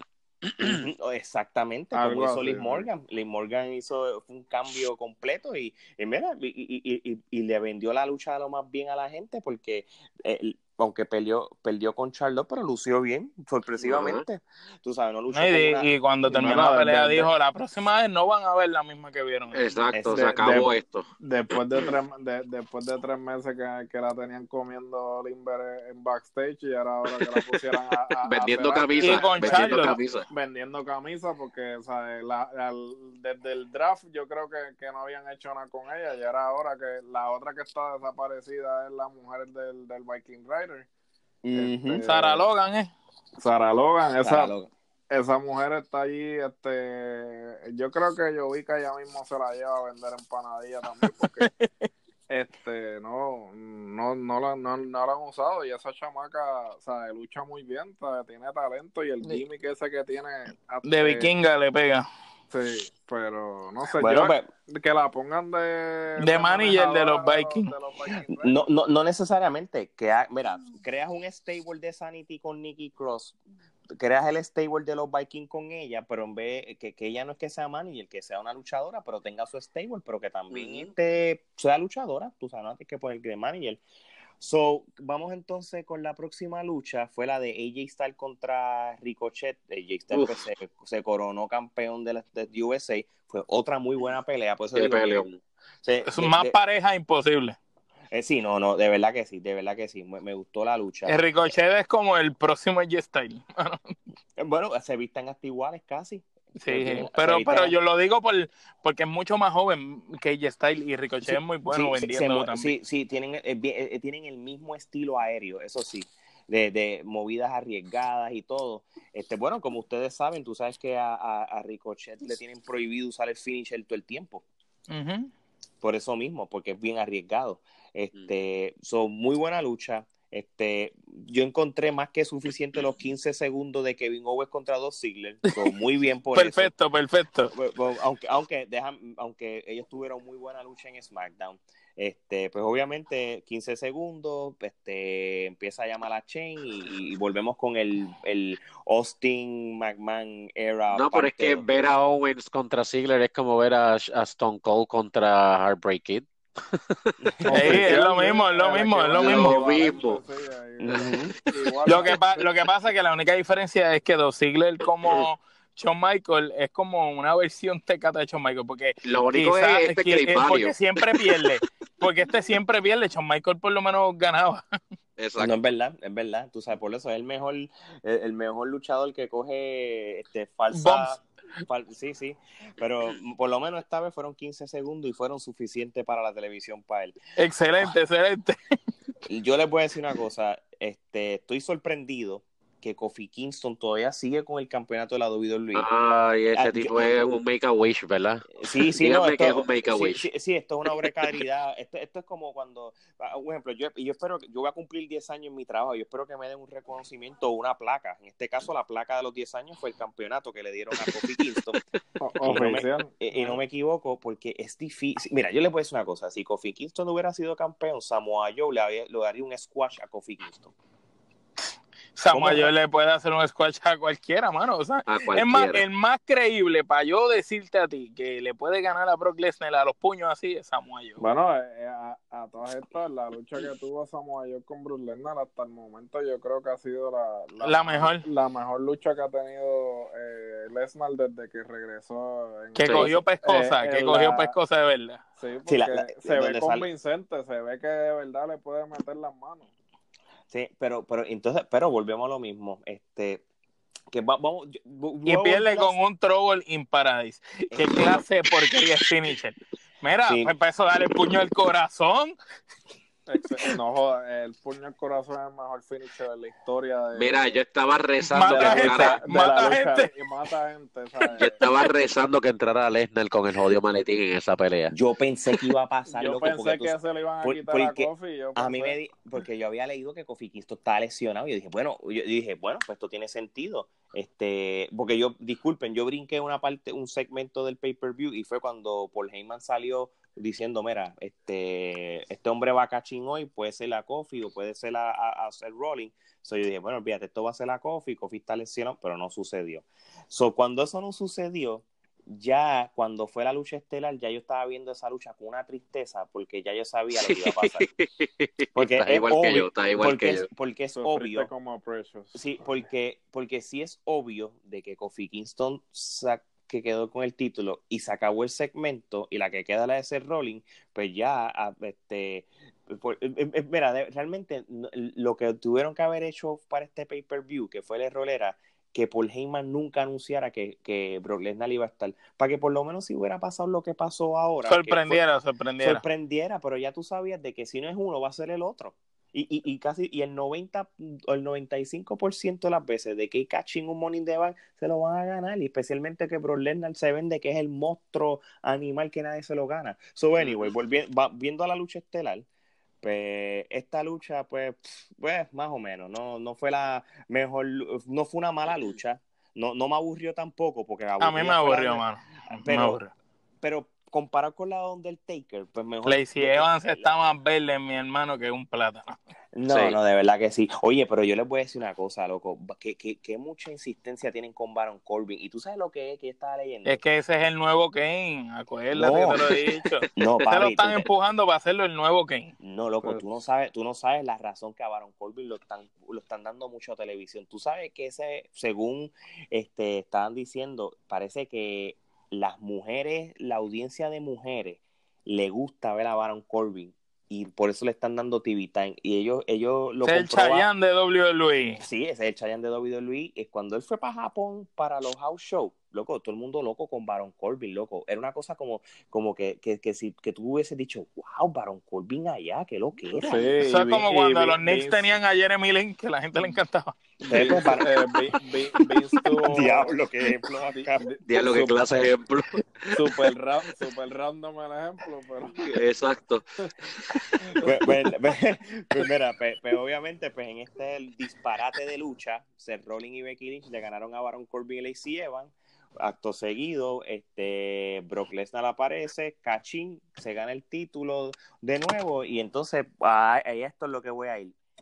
¿Por qué rayo le volvieron a dar el título a Brock Lesnar? ¿Cuál es la intención de Brock Lesnar con el Universal? Porque va a ser lo mismo. Él no lo va a defender todos los pay-per-view. Esto va a ser cuando les dé la gana. Porque El yo no sé cuál es el, el campeonato part-time porque el contrato de él no lo modificaron, él simplemente lo extendió, so, él va a hacer las fechas que le salga el forro. Este se va a aparecer en los pay-per-view grandes y uno que otro rojo así que él, él, él se sienta Hacer ridículo ese. y eso es todo. Ajá. So, Sí, porque so- lo van a tener hasta WrestleMania, me imagino, otra vez, ¿verdad? Ay, Eh, Dios mío. asu- asumo que sí, porque espero no que creo no, que, lo ponga- no creo que lo pongan a perder en, o sea, el- ten- tienen break porque tienen SummerSlam Survivor Bueno, lo a lo mejor, a lo mejor lo pueden poner a perder creando una riña con alguien más. También. Ahora, pero entonces, con pues, sí, Samoa Joe, que no que supuestamente están hablando de que no tiene Hacho, con McIntyre, con McIntyre. o con Pero lo que McIntyre. pasa- Porque lo que- con Braun Strowman no me gustaría que Braun Strowman se lo quite. De verdad. sí, Braun Strowman es este tipo de luchador de que, fíjate, Braun Strowman es para que le des un título como por dos semanas. Él es como un Big Sí. Show. Él es como un Big Show. Un Sí. tipo, para tú tenerlo ahí grande, amedrenta, no abusa, lo, pero... no, no lo digas rápido, no lo digas rápido. So, ahora mismo, ahora, ahora mismo él va a defender el título en SummerSlam. So, yo me imagino que conociendo a la WWE, a menos que Paul Heyman meta la cuchara, es como para que él retenga el título contra Seth Rollins, ¿verdad? Esto es lo- esto es la- so, el próximo pay-per-view es Clash of the Champions y los Clash of the Champions, él tiene que participar porque Clash of the Champions es el único pay-per-view que todos los títulos están en línea. So, él tiene que participar en ese. So, después de eso, ese hombre no se va a aparecer hasta Survivor Series en las luchas estas interpromocionales. Y, es, y, y, y voy a hablar claro, si de aquí a noviembre el señor Trobolín Paradise tiene el campeonato y va a pelear contra Brock Lesnar, no hay manera que se venda una lucha como lo hizo Daniel Bryan y como lo hizo G-Star contra Brock Lesnar. Esto se, eh, eh, si a mí me van a tratar de vender de que la lucha va a ser que casi con un in paradise se lo gane, yo, yo dejo, yo, yo me retiro. Oye, perdón, perdón que los interrumpa. ¿Y si Bray Wyatt es el que va a dar la sorpresa? Con ese nuevo personaje. No, a nos habíamos olvidado de Bray Wyatt, pero ahora Bray Wyatt volvió. Y si viene, le gana el Demon, le da una paliza al Demon. La imagen de Bray sube más. Y Bray después es el que va contra Brock. Nunca han peleado ellos, ¿verdad? No, pero, pero, ah, pero para efectos de la, de la WWE, ah, mira, yo te voy a decir la verdad, yo, a mí me tomó mucho por sorpresa que en cierto sentido la WWE decidió de que Seth Rollins fuera alguien que le ganara limpio a Brock Lesnar, porque la, este Vince o, o, quien esté escribiendo solamente tiene ciertos luchadores que son los que son cualificados para ganarle a Brock Lesnar, tú sabes. O ganarle limpio, o ganarle limpio. O ganarle limpio, y lamentablemente... Es John Cena y, y, y, Roman Reigns y Roman Reigns y Triple, y Triple H. Undertaker, más nadie. Y, exacto. So, yo viendo el calendario de los, de los pay-per-view que estoy viendo ahora, se Brock Lesnar participaría SummerSlam, Clash of the Champions, Survivor City, el año que viene sería Royal Rumble y desde ahí él no toca un ring hasta WrestleMania, ¿verdad? Así que ese es el patrón de él, ¿verdad? Básicamente. So, so, ¿contra quién rayo entonces va a pelear Brock Lesnar en WrestleMania el año que viene? Eso, eso, esa sería la pregunta. Contra McIntyre, Bray Wyatt. Pero es que, eh, pero Yo, después que no sea contra Lars Sullivan, cuando venga de su recuperación, no hay break. Yo espero que a ese tipo le falta, le Porque ahí dejo de ver lucha libre. No, yo espero que Lars Sullivan nunca regrese. Pero nada, esa es mi opinión. que la lesión sea de esas lesiones definitivas que le, tronchó la carrera de por vida. pues mira, gente, vamos, vamos entonces a las votaciones. ¿Quién ganó este fin de semana? ¿AEW o la WWE? Para mí, para mí la WWE. si venimos a hablar de las cinco que nepa, yo le doy cuatro al de WWE y tres al de AEW. O sea, los colgaste a los dos como quiera. Sí, no, porque es que ninguno, tú sabes, ninguno de los dos para mí estuvo al nivel más alto. Pues Trifulca difieron. Yo, yo solo doy a AEW este porque WWE pudo haber tenido buenas luchas en la carterera, pero la cagó con lo de Lesnar. Para mí, eso merece dos kenepas y media solamente por esa mierda de main event. Eric, vas tú. Yo, yo no, yo, yo se la doy a WWE. Todavía AEW hasta que no, no maduren, está muy verdecito, hasta que no maduren, yo, por, ellos, ellos tienen buenas peleas, pero un evento que, que supere a, lo que WWE hizo este domingo, no creo. ¿Y cuántas kenepas tú le das a cada evento? Mano, yo estoy de acuerdo con Omar, yo le doy cuatro a la de WWE y tres a la de AEW. Ahora estamos hablando, y yo me atrevo a decirte, de que cuando machamos, digo, no le íbamos a hacer, pero si yo comparo Stomping Ground versus Fighter Fest, Fighter Fest le ganó a Stomping Ground. Oh, sí. Oh, Para que sepan. Sí, no, no, es que la vez pasada IW ganó. Pero por en eso esta te dije, vez, para mí ganó WWE. Por eso te dije como el evento de WWE que hicieron este domingo. y, y, y, también, y voy más para atrás. Este Double or Nothing le ganó a Money in the Bank. por pela, por pela. Double or Nothing barrió con Money in the Bank. So, so, este, yo, yo Stream Rules, realmente, yo se la, de verdad, de verdad, este, y esto lo voy a como el baloncesto. Esto, esto fue la WWE ganó por un punto al final. Porque realmente, yo, esto, y esto es la perspectiva mía, yo no, yo no me aburrí, yo, yo, Alejandro, yo no me aburrí viendo Stream Rule por alguna razón. Yo sí me aburrí con AEW, por lo menos este el pre-show, mm, ¿verdad? Que me la... Dio asco, y la pelea de las mujeres. Y e, eso, y te voy a decir una parte. Y lo, de Jericho después hablando mierda. El problema que, el problema que tuvo AEW, en mi opinión, es que las peleas, muchas de ellas fueron demasiado de largas para, para, para, para el gusto. Y que todavía no tienen storylines per se. No, no, claro. Todo es pelea de exhibición.